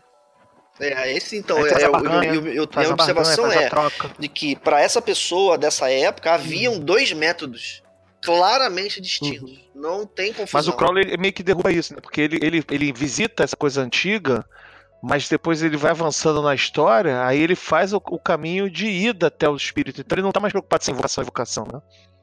Ele está trazendo realmente a pessoa assim. Se você está invocando um demônio, é porque você está tentando trazer essa característica para você. Seja o que quer que você está chamando, se está chamando, é que você quer alguma coisa dele. Então você entra em relação. Né? Seja por uma projeção na visão espiritual, seja por contato astral, por invocação, por meditação, alinhamento, sintonia, channeling. É, essa perspectiva que você trouxe lá no início do programa e está recuperando agora, é, eu achei ela bem interessante, né, de que uh, há uma mudança de paradigma em algum momento, pelo que você diz do Crowley, né, em que você passa a ir atrás do espírito, né? É, o que seria um processo talvez mais místico, você acha, Alexandre? É, o processo. Não, não acho que seja místico, não. É só. É, é, é uma evolução da cultura, talvez pela psicologização. É, Aê! é saiu. Saiu. E talvez seja por sermos mais psicologizados. E, e aí é, saiu, mas ainda está sendo com dificuldade. É, mas é, talvez seja a nossa mudança de cultura, porque é, descobriu-se que o aparato todo para fazer um espírito aparecer é enorme e é, os resultados são poucos, como eu disse lá no início, na, na primeira, na primeira versão do que a gente acabou, estava ruim, a gente apagou. Então teve, teve menos resultados.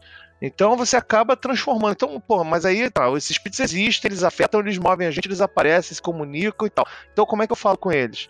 Aí eu acho que veio um pouco da genialidade, ou a visão, ou sei lá, a percepção que o Crowley teve de enfatizar esse contato inverso. Ao invés de eu fazer um plano aparecer aqui nesse. Uhum.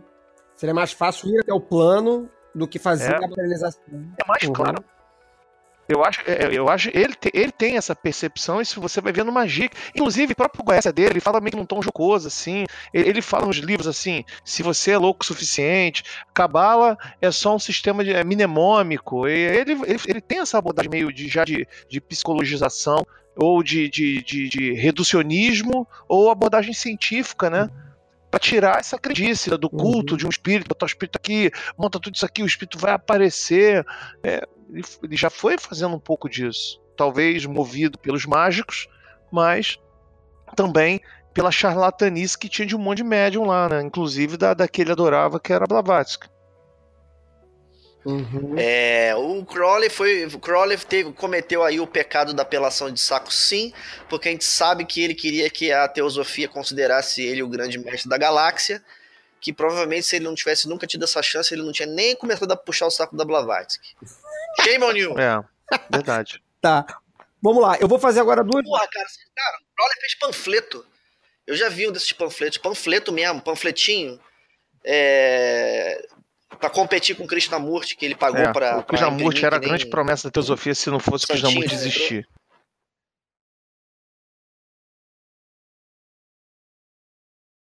Abrogate are all rituals, all ordeals, all words and signs. Rahu Kuit hath taken his seat in the east at the equinox of the gods. And let Asar be with Isa, who also are one, but they are not of me. Let Asar be the adorant, Isa the sufferer. Hor in his secret name and splendor is the Lord initiating.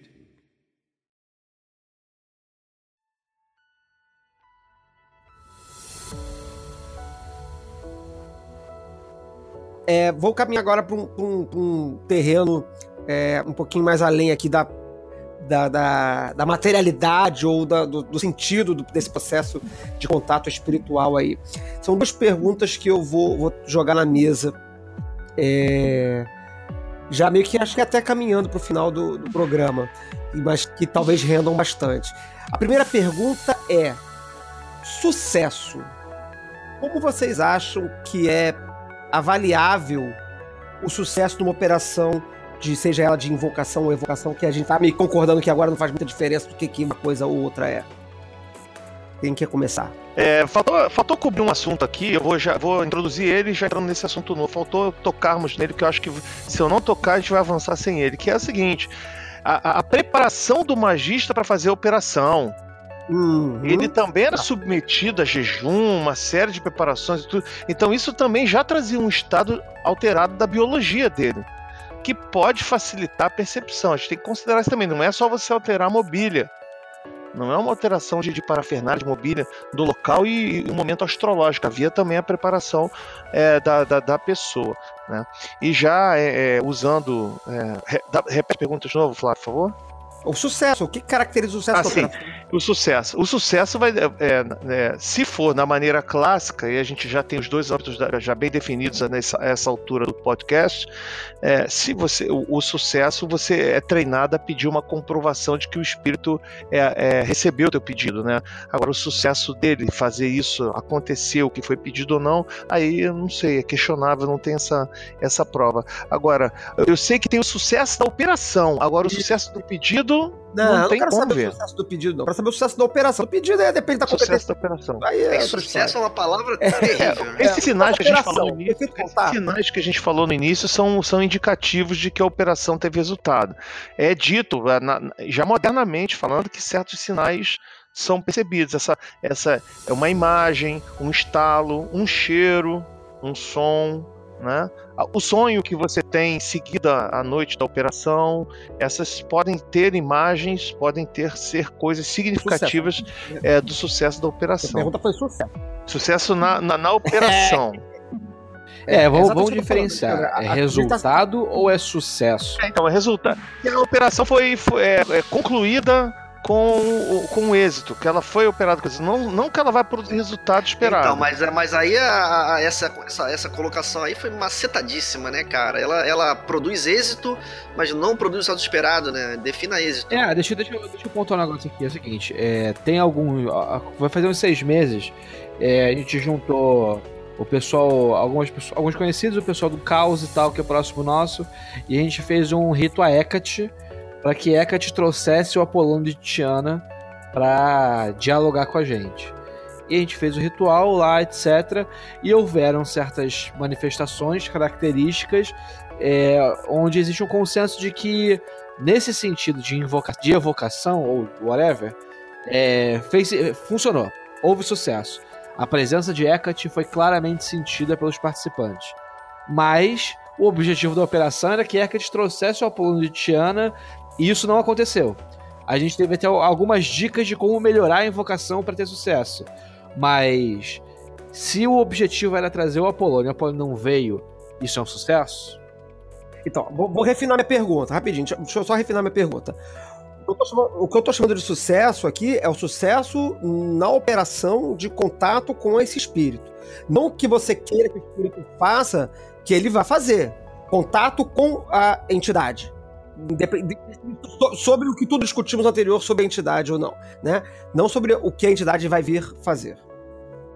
É, eu acho que essa foi a resposta do Alexandre. Sim, E eu acho que para entender a diferença aí, a gente tem que afastar a palavra sucesso. Sucesso é uma palavra que não ajuda. Especialmente quem tiver a palavra ciência na cabeça. Uhum. Um experimento científico não tem sucesso. Essa, essa, essa, essa- isso é, é- é incorreto falar isso. Hum. O resultado do espírito tem resultado. Uhum. Legal. né? Você, qualquer, coisa que acontece no final é um resultado. Você faz um experimento científico e a máquina explode, isso é um resultado. Ah, mas deu merda. Não, não deu merda, deu um resultado. Você. A- a única, a- a- por que falar de merda? Por que falar de resultado? Por causa da sua expectativa. Então, quando o Alexandre fala, isso é a minha leitura da questão, quando o Alexandre fala, ah, porque você tem que verificar a identidade do espírito, a gente não tá falando de sucesso ainda. Ainda não. Você tá falando de correção de erro. É, é, ajuste. Como, como, como, exatamente, como por exemplo, se o microfone estiver dando ruído e você mexe no plug. Não se trata de ter sucesso ou não ter sucesso. A palavra sucesso aqui era uma construção humana que provavelmente vai fazer referência, como não me lembro quem que posicionou, a coisas como, por exemplo, você conseguir o dinheiro que você queria, ou pegar o cara que você queria pegar, ou o emprego que você Uhum. queria conseguir. Uhum. É por isso que foi falando de sucesso. Mas a cerimônia em si é fenômeno. Então, é, é, é, eu quero, assim, é é claro que eu entendi o que o Flávio falou, mas eu queria chamar essa questão. Que a cerimônia, antes de você fazer esse tipo de julgamento, ela é fenômeno. Qualquer coisa que aconteça é resultado. Maravilha. Até nada. Até nada. Então, qual Até a nada. diferença entre o, o nada e alguma coisa? Nossa. Então, mas assim, é, eu, eu- apesar de parecer, até parecer assustador, é, eu acho que é, é, é, a, a resposta não é difícil. É, antes Uhum. de qualquer outra coisa, você tem a, a alucinação sensorial. Uhum. De qualquer, de qualquer natureza. Alucinação sensorial? Por que alucinação? Afetação. Não, então, ah, não, então a palavra Ela alucinação ela, ela, ela vem pra ajudar a dizer que não. Né, que se você botar um gravador na sala, você ouve o espírito e o gravador não grava o espírito. Eu não. A palavra alucinação Ah, tá. não tem conteúdo pejorativo. Não tem conteúdo pejorativo. É, não, eu sou, eu sou da escola do William James, não tem julgamento de valor aqui. É, se você tiver uma afetação, vou, vou, vou- surfar sua onda porque é, não, não pode ser. Se você tiver uma afetação sensorial, então, cara, então já deu, plugou o, o, o teu fio em algum lugar. Esse é o meu primeiro critério. É, então a pessoa precisa saber fazer magia minimamente. Ah, Você tem a pessoa que faz ritual do pentagrama e sente calor. Ah, mas é, pô, mas isso não significa nada. Tudo bem, porque eu não tô fazendo julgamento de valor, mas já teve uma afetação sensorial. Então vo- você, você julga, é, você julgaria o, o, o sucesso, é, ou enfim, um, um resultado positivo na, na, na, na evocação, evocação de um espírito através do, do- da percepção sensorial. Então, posi- forma, positivo pelo só no positivo só se você estiver comparando isso com você clicar no botão interruptor da parede, achando que vai acender a luz e a luz acende. Uhum. Porque se você Uhum. clica no botão da parede e a luz não acende, você fica frustrado. Tudo bem. É, é isso que eu quero dizer. Uhum. Você faz uma cerimônia e existe um. Se você faz uma cerimônia e nada acontece, aí você pode dizer, você poderia dizer que, cara, não, não plugou, não deu liga. Uhum. Porque, né, isso é uma isso é tudo, é, é tudo, é claro que não é teórico, é, é- não, é, não é questão de, de, de, de recorte é, é, doutrinário, porque você pode ter uma cerimônia que vai dar resultado amanhã. Uhum. Mas se nada acontece, não faz, não, não, não faz sentido você dizer que algo aconteceu. Assim, eu, eu acho estranho falar dessa maneira, porque pra mim é uma coisa muito redundante. Se a cerimônia deu resultado, ela vai dar resultado. Nem que seja um poltergeist maluco que fez o seu CD cair no chão, ou uma, uma experiência de afetação sensorial. É, eu, eu tava pensando aqui em alguma analogia que tornasse isso um pouco mais claro. Eu acho que é quando a pessoa pega um, um violão, se ela sabe tocar música, minimamente, ela ou vai tirar uma música boa, ou vai tirar uma música ruim do violão. Mas é, isso pode, ela pode avaliar se essa, ela precisa treinar, se não precisa treinar, etc. Mas se ela não fizer a menor ideia de como funciona um violão, ela vai pegar o violão e vai falar, não consegui fazer música, mas isso não pode ser considerado uma falha. Isso não pode ser É, considerado. e não, então, é, é o que o Peu falou, precisa é, alinhar. O problema é a expectativa. Se entregar um violão na mão de, de- de- qualquer pessoa, ainda que não saiba fazer música, se você quer testar se, se aquele fenômeno ali é produzível, ela vai pegar o violão e vai produzir som. Agora, se vai sair música, é outra história. É, exatamente. É, magia é uma arte como qualquer outra. Se você pegar um monte de coisa da geladeira, tacar na panela e botar no fogo, você pode gerar uma comida que é uma merda. Pra você fazer comida gostosa, vai precisar de um pouco mais do que simplesmente pegar e botar na panela. Peraí, eu, eu, eu que sou o pós-moderno aqui do- da rodinha, vamos, vamos com calma. a, comi a, a, a, a música boa do violão, a comida é, agradável ao paladar, ou que um bolo que não solou. Se, se você vai fazer um bolo, jogar ele na, na- na- no, no fogão, ele vai sair um. Vai sair um. Vai, o, o- bolo não vai desmaterializar do fogão, né? Tipo assim. Ele vai, vai sair do seu fogão. O que você espera é que o, saia um bolo e não um bolo suado. Você espera que saia uma música e não um bando de barulho desconexo que, que não era o seu objetivo inicial. Então, o a minha pergunta, se for para fazer analogia, é qual é a música, qual é o bolo que sai desse processo do, do- do- da invocação e evocação? Há uma música, há um bolo que sai desse processo ou não? Ele é tão diversificado que não é possível definir é, é, é, esse, o sabor desse resultado. É, alguma coisa vai sair do seu fogão. Pois é, agora objetivo, botei botei o objetivo. Não, eu, eu, eu tenho uma resposta. Qualquer pessoa pode vocês. jogar tarô. Você pode pegar um maço de tarô e entregar para qualquer pessoa. Não, joga aí. A capacidade de leitura, de interpretação, correlação, né, de articulação do conhecimento vai depender de outras características. Mas não quer dizer que o jogo que ela tirou ali não seja verdadeiro. Ela vai tirar um jogo real. Sim. Mas ela é que não tem capacidade Uhum. de ler. Então vocês acham que é, é, a, um- uma operação de evocação cujo, cujo fim é trazer à presença algo, ela não tem um parâmetro, é, mesmo que básico, de, de que a- o algo se tornou presente. É, não, não tem, é Myriad isso aí. É, cada um vai, vai ter. Se você pegar. é, é, Vai ter tantos resultados quanto os tipos de pessoas com suas percepções. Pô, mas cara, se eu, eu, eu- desafio alguém a aparecer em algum lugar, fica o desafio Mas aí pros só, leitores. Eu, eu tenho uma dúvida. Pra eles colocarem aqui uma opinião firme, fundamentada, de que toda operação de invocação dá um resultado só. Isso é bizarro. Mas eu, eu queria puxar outra, outra questão aí, dentro do que o Flávio tava querendo colocar.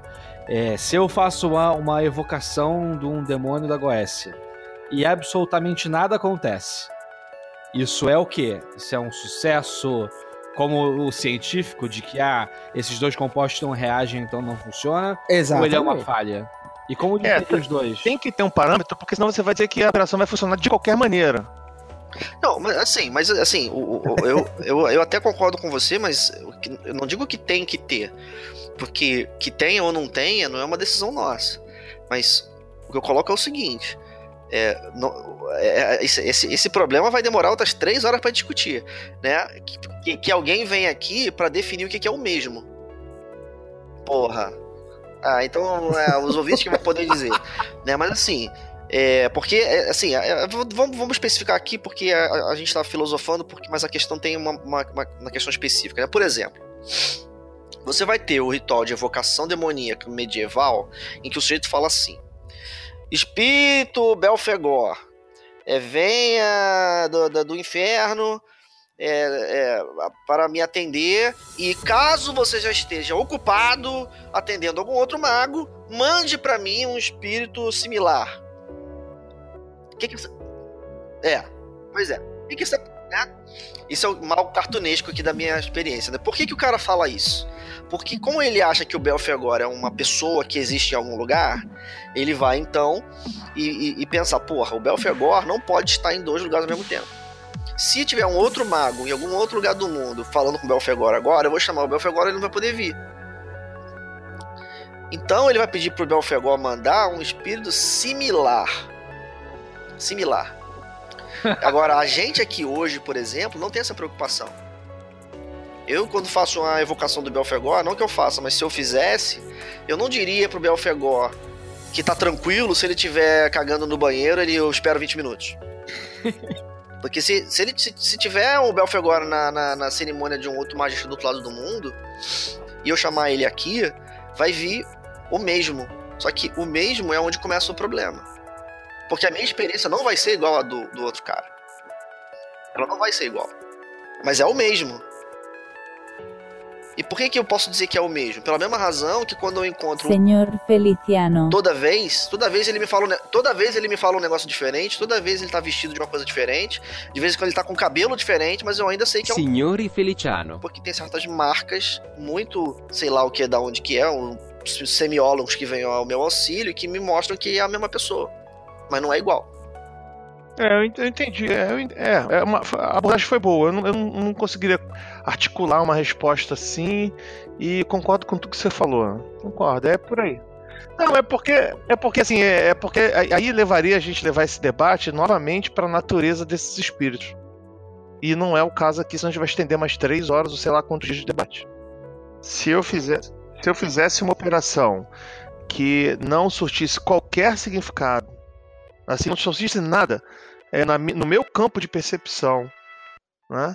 E aí, olha só, quando eu digo no meu campo de percepção, ainda estou excluindo, eu estou ainda dizendo assim, pode ser que tenha acontecido algo e eu não, tinha, não, não tenha percebido. né? Então, assim, é, vou relatar tudo aquilo ali e vou tentar reproduzir. Eu, iria, no meu, na prática, eu iria reproduzir a operação mais algumas vezes para poder ter um- uma melhor percepção, porque através da repetição eu vou acabar de repente, ah, eu acredito, né? E a repetição é para isso. Eu acredito que vou ganhar mais dimensões de observação que eu não tinha observado na primeira. Então, não, não acontecer nada, ao meu ver, me faria repetir a operação. Agora, se você está perguntando o nada significa tem um padrão que é a pergunta do Flávio. Existe um, um- um lugar ali, uma tabela dizendo resultados prováveis e se isso nada acontecer, então a cerimônia não produziu. Eu acho que esse negócio da tabela é justamente o que vai a, a- responder a, a, a, questão na, na prática de como é que você faz pra recortar essa natureza. Ah, mas se porra, o Belfegor é diferente pra cada pessoa, então como é que eu sei que ele não é o, o Armadel, sei lá o quê? Porque, sei lá, porque um veste azul e o outro verde. E esse fato, você sabe que de alguma maneira.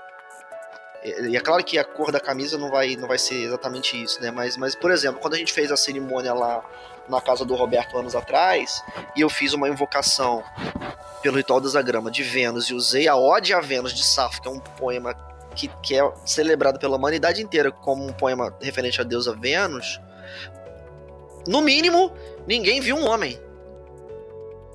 Então aí a gente já pode começar a fazer uma espécie de recorte de natureza.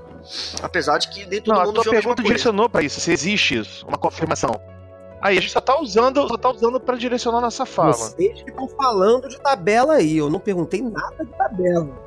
Eu não falei de tabela, não falei que, que existe um resultado objetivo, eu não disse nada disso. Não, Uhum. isso é perfeitamente razoável. A partir do momento que você estabeleceu o alvo, ou você acerta no alvo, ou você não acerta no alvo. Uhum. Tá, eu, eu vou, vou só, vou só botar um- um- uma, uma perspectiva diferente. Não é diferente, não. Na verdade, acho que acompanho vocês, mas assim, quando, quando eu faço uma cerimônia de, de invocação ou de evocação, sem, sem guardar a diferença entre elas mesmo, assim, é, eu, no meu diário, eu anoto mais ou menos o nível de, é, de qualidade do resultado, baseado, obviamente, na minha expectativa. Né? Então, eu tenho uma expectativa de que algo aconteça e que quando esse algo não acontece, é, eu digo que a experiência foi medíocre ou que a experiência foi falha ou que a experiência foi um sucesso. Mas qual é o meu parâmetro para mim? Isso eu sei que é totalmente individual, isso aí não é um- uma tabela para o mundo, não. A minha experiência de. de a minha, a- o meu parâmetro de sucesso é o quão alterada a minha consciência fica.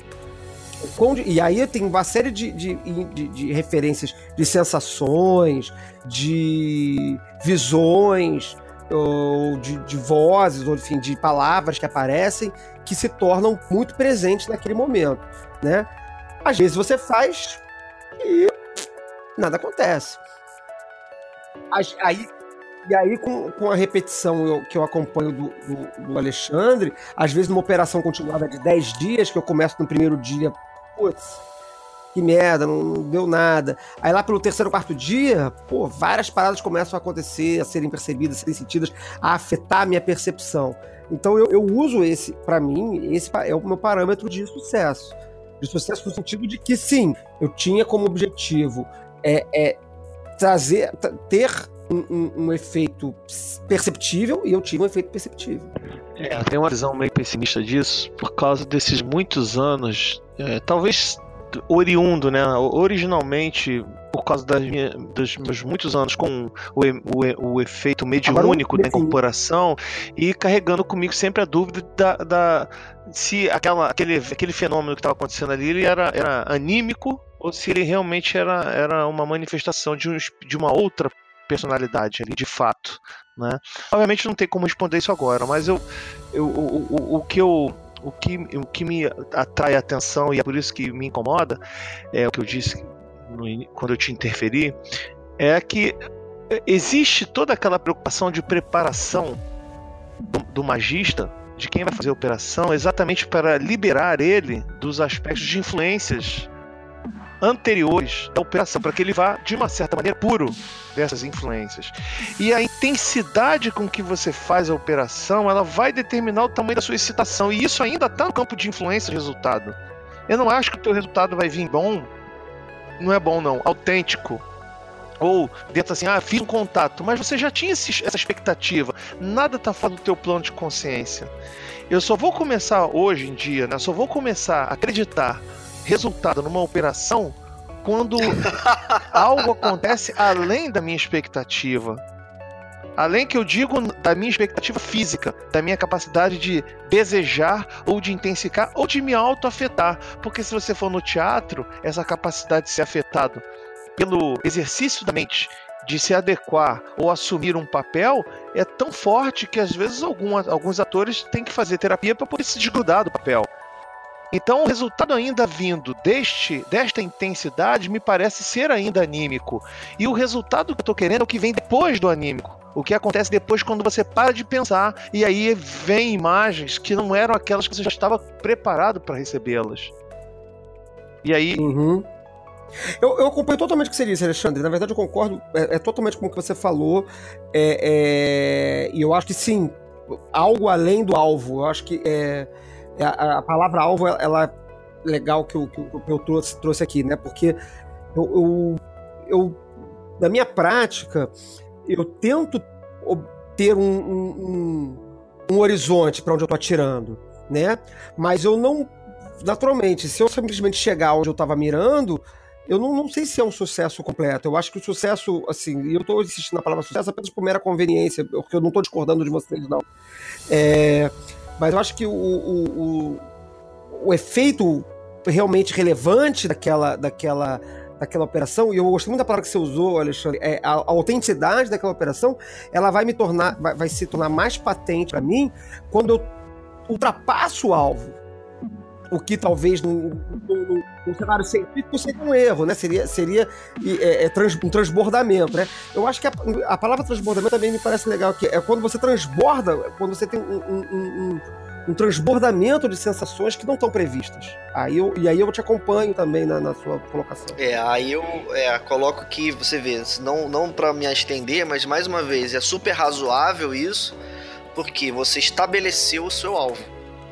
A partir do momento que você estabelece o alvo, se torna possível para você dizer acertei ou não acertei no alvo.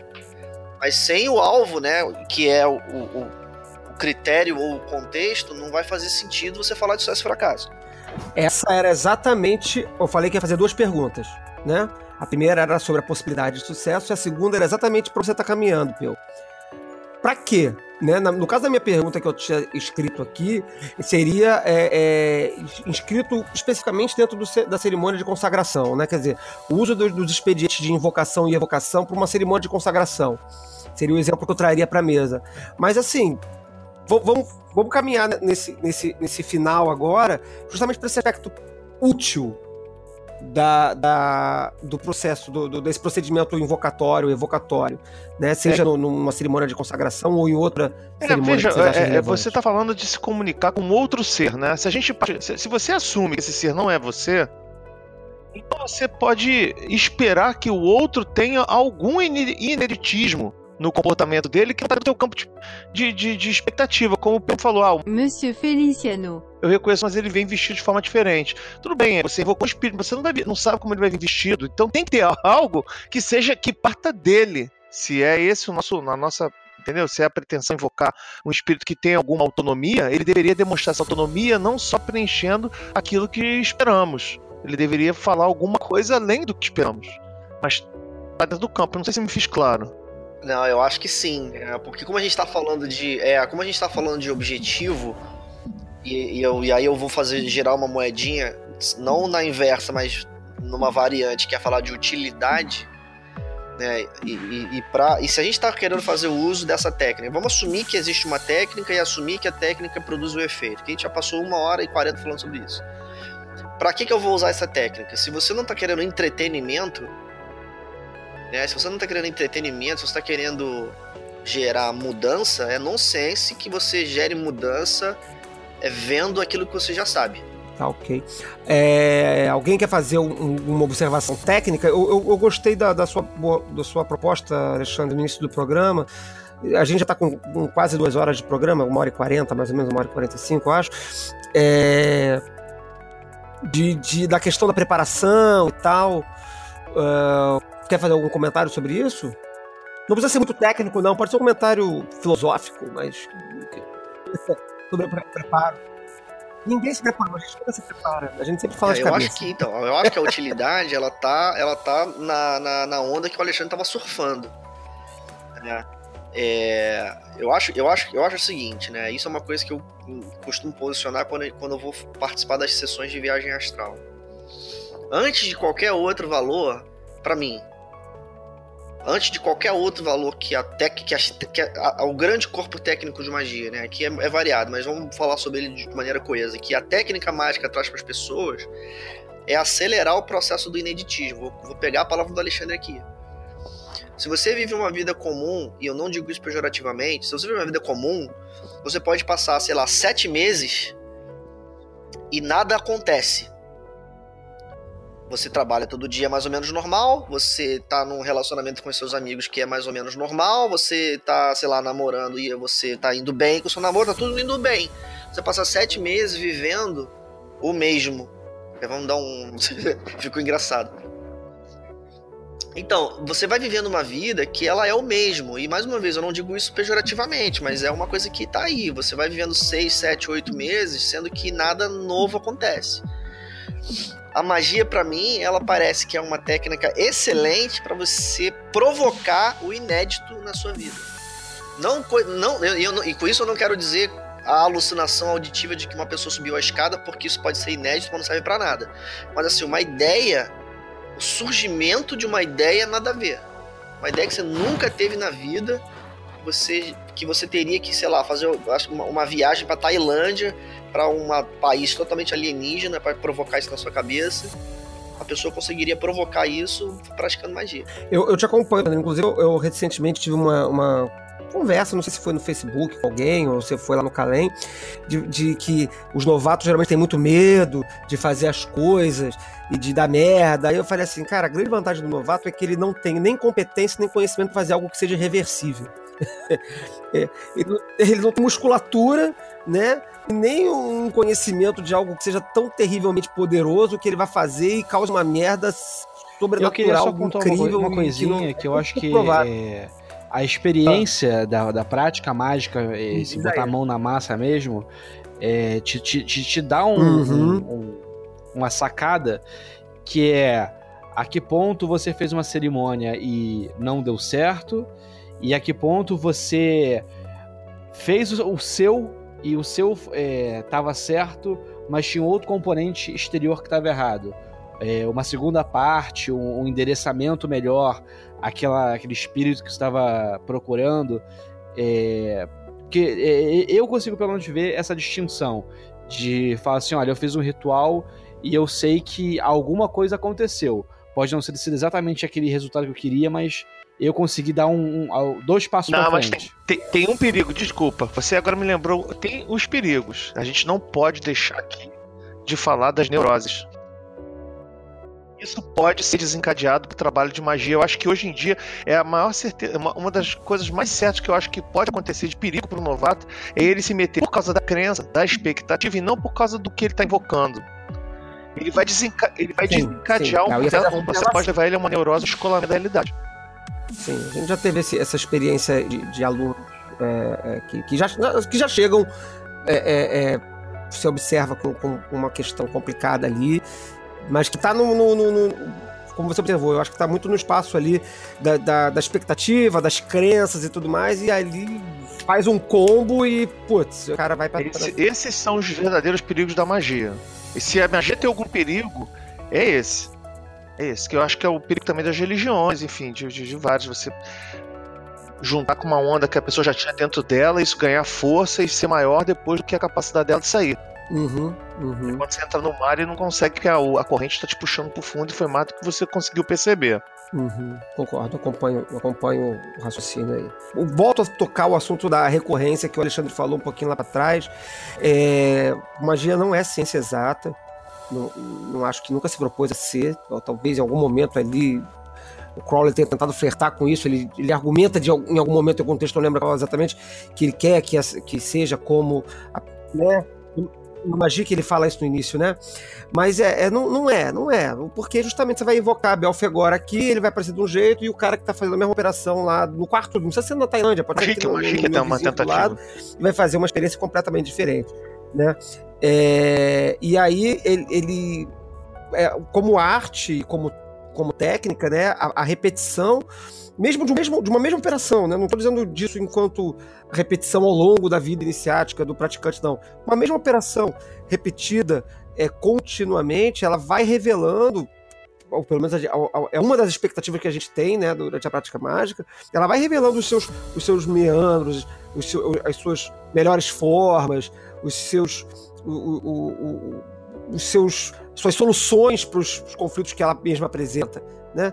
Isso é um processo, é um processo de retroalimentação, de retroaprendizagem do, do praticante. Né? A gente, é, muita gente fala, né, que fala não, acredita, né, que por exemplo um ritual de auto-iniciação, como por exemplo o, o, o Piramidos, ele é feito uma vez só, quando na verdade a gente pô, faz várias vezes, ele é um procedimento, ele é um, um, um evento repetitivo que, que vai sendo aprimorado, ele vai continuado, né? E, consequentemente, com, novos encontros dentro dele, e, e, entre outros processos, né? Então, alguém quer mais acrescentar alguma coisa? Eu vou guardar a minha colocação de que a magia é uma ciência para uma próxima oportunidade. Eu não disse que ela não é uma ciência, só disse que ela não é uma ciência Exatamente. É, eu, eu captei, eu captei. É, é. A gente, essa treta das. Temos um programa perdido, é. gravado quase dois anos atrás, que, que um dia responderá ou não essa pergunta. Né? Eu tenho quando, esse programa che... quando esse programa chegar, ele já vai estar tão datado que a gente vai ter que gravar outro logo em seguida para poder emendar as coisas que a gente falou Cara, naquela época que não acredita mais. Eu convoco aí os, eu convoco os ouvintes para alguém defender aí que a magia é ciência. Eu quero. Mole. De ciência mole. exata. É. Não, aí, não, aí, é. aí fudeu. Mas tem há, há alguns esquizotéricos, há alguns esquizotéricos que defendem, não. né? Mas psicologia é ciência? Oi? Psicologia é ciência, Alexandre? Psicologia é ciência? Não é exata. Ah, tá. Pois é, então já, vamos, caminhar, vamos caminhar sobre esse assunto no, no próximo programa. É... Você cientificar algo não significa que seja exato. Exato é outra matéria, pô. É, pois é, é por aí que a gente caminha. É, não, é, é, assim, é porque esse negócio de ciência é. exata aí, isso é um macete do caralho. É, que, que porra de que, que é ciência exata? A gente. A, a, a, a ciência exata é. é não, eu sei, eu sei. Se a gente entrar pelo. Então... Não é a questão de entrar no conceito do que determina ser exato, que a gente vai descobrir que elas não são exatas. A gente sabe disso. Mas. É, exato. a nomenclatura Fudeu, é. padrão é de que existem as exatas e as humanas, porra. Então só isso, a gente tá falando disso. É, fudeu, é. Tem que chamar o Razel de novo quando, quando a gente finalmente terminar de editar aquela porra daquele episódio, a gente chama o Razel, conversa tudo de novo. ele, se, ele se candidatou pra gravar de novo o programa, inclusive. É porque ele, ele acha que a gente tá mentindo pra ele e que a gente cagou o áudio que o áudio sumiu. Eu já expliquei pra ele. Mas pra, pra, pra audiência saber, gente, audi... nós temos um, um, um programa gravado. É, Foi o é. quarto programa. Terceiro, porque na verdade o, o programa 3 e 4 foi um programa só que foi dividido. Então, na verdade, o terceiro programa que a gente gravou, a terceira gravação do Foco de Pestilência, foi um longo programa de duas horas e cacetada de duração sobre iluminismo científico, ciência, magia, etc. Esse programa, ele sofreu um grave acidente e perdeu boa parte do áudio. Depois a gente fez mais duas tentativas de gravação desse programa que não geraram edição. e a gente tem até hoje tudo isso gravado, qualidades mais ou menos razoáveis, que um dia a gente explica essa história com detalhe, mas então, até hoje esse programa nunca foi publicado. Então um dia, um dia a gente vai publicar. Quem sabe? Esse, esse programa aqui está sendo ouvido ao vivo? Só pelo ouvinte Ricardo Zollinger, que, que e o Breno, que é colaborador do Calei, não conta como. Porque eles estão ali, eles estão ali esquentando no chat, ali, falando de Exu, mata, mata escura. Então ali.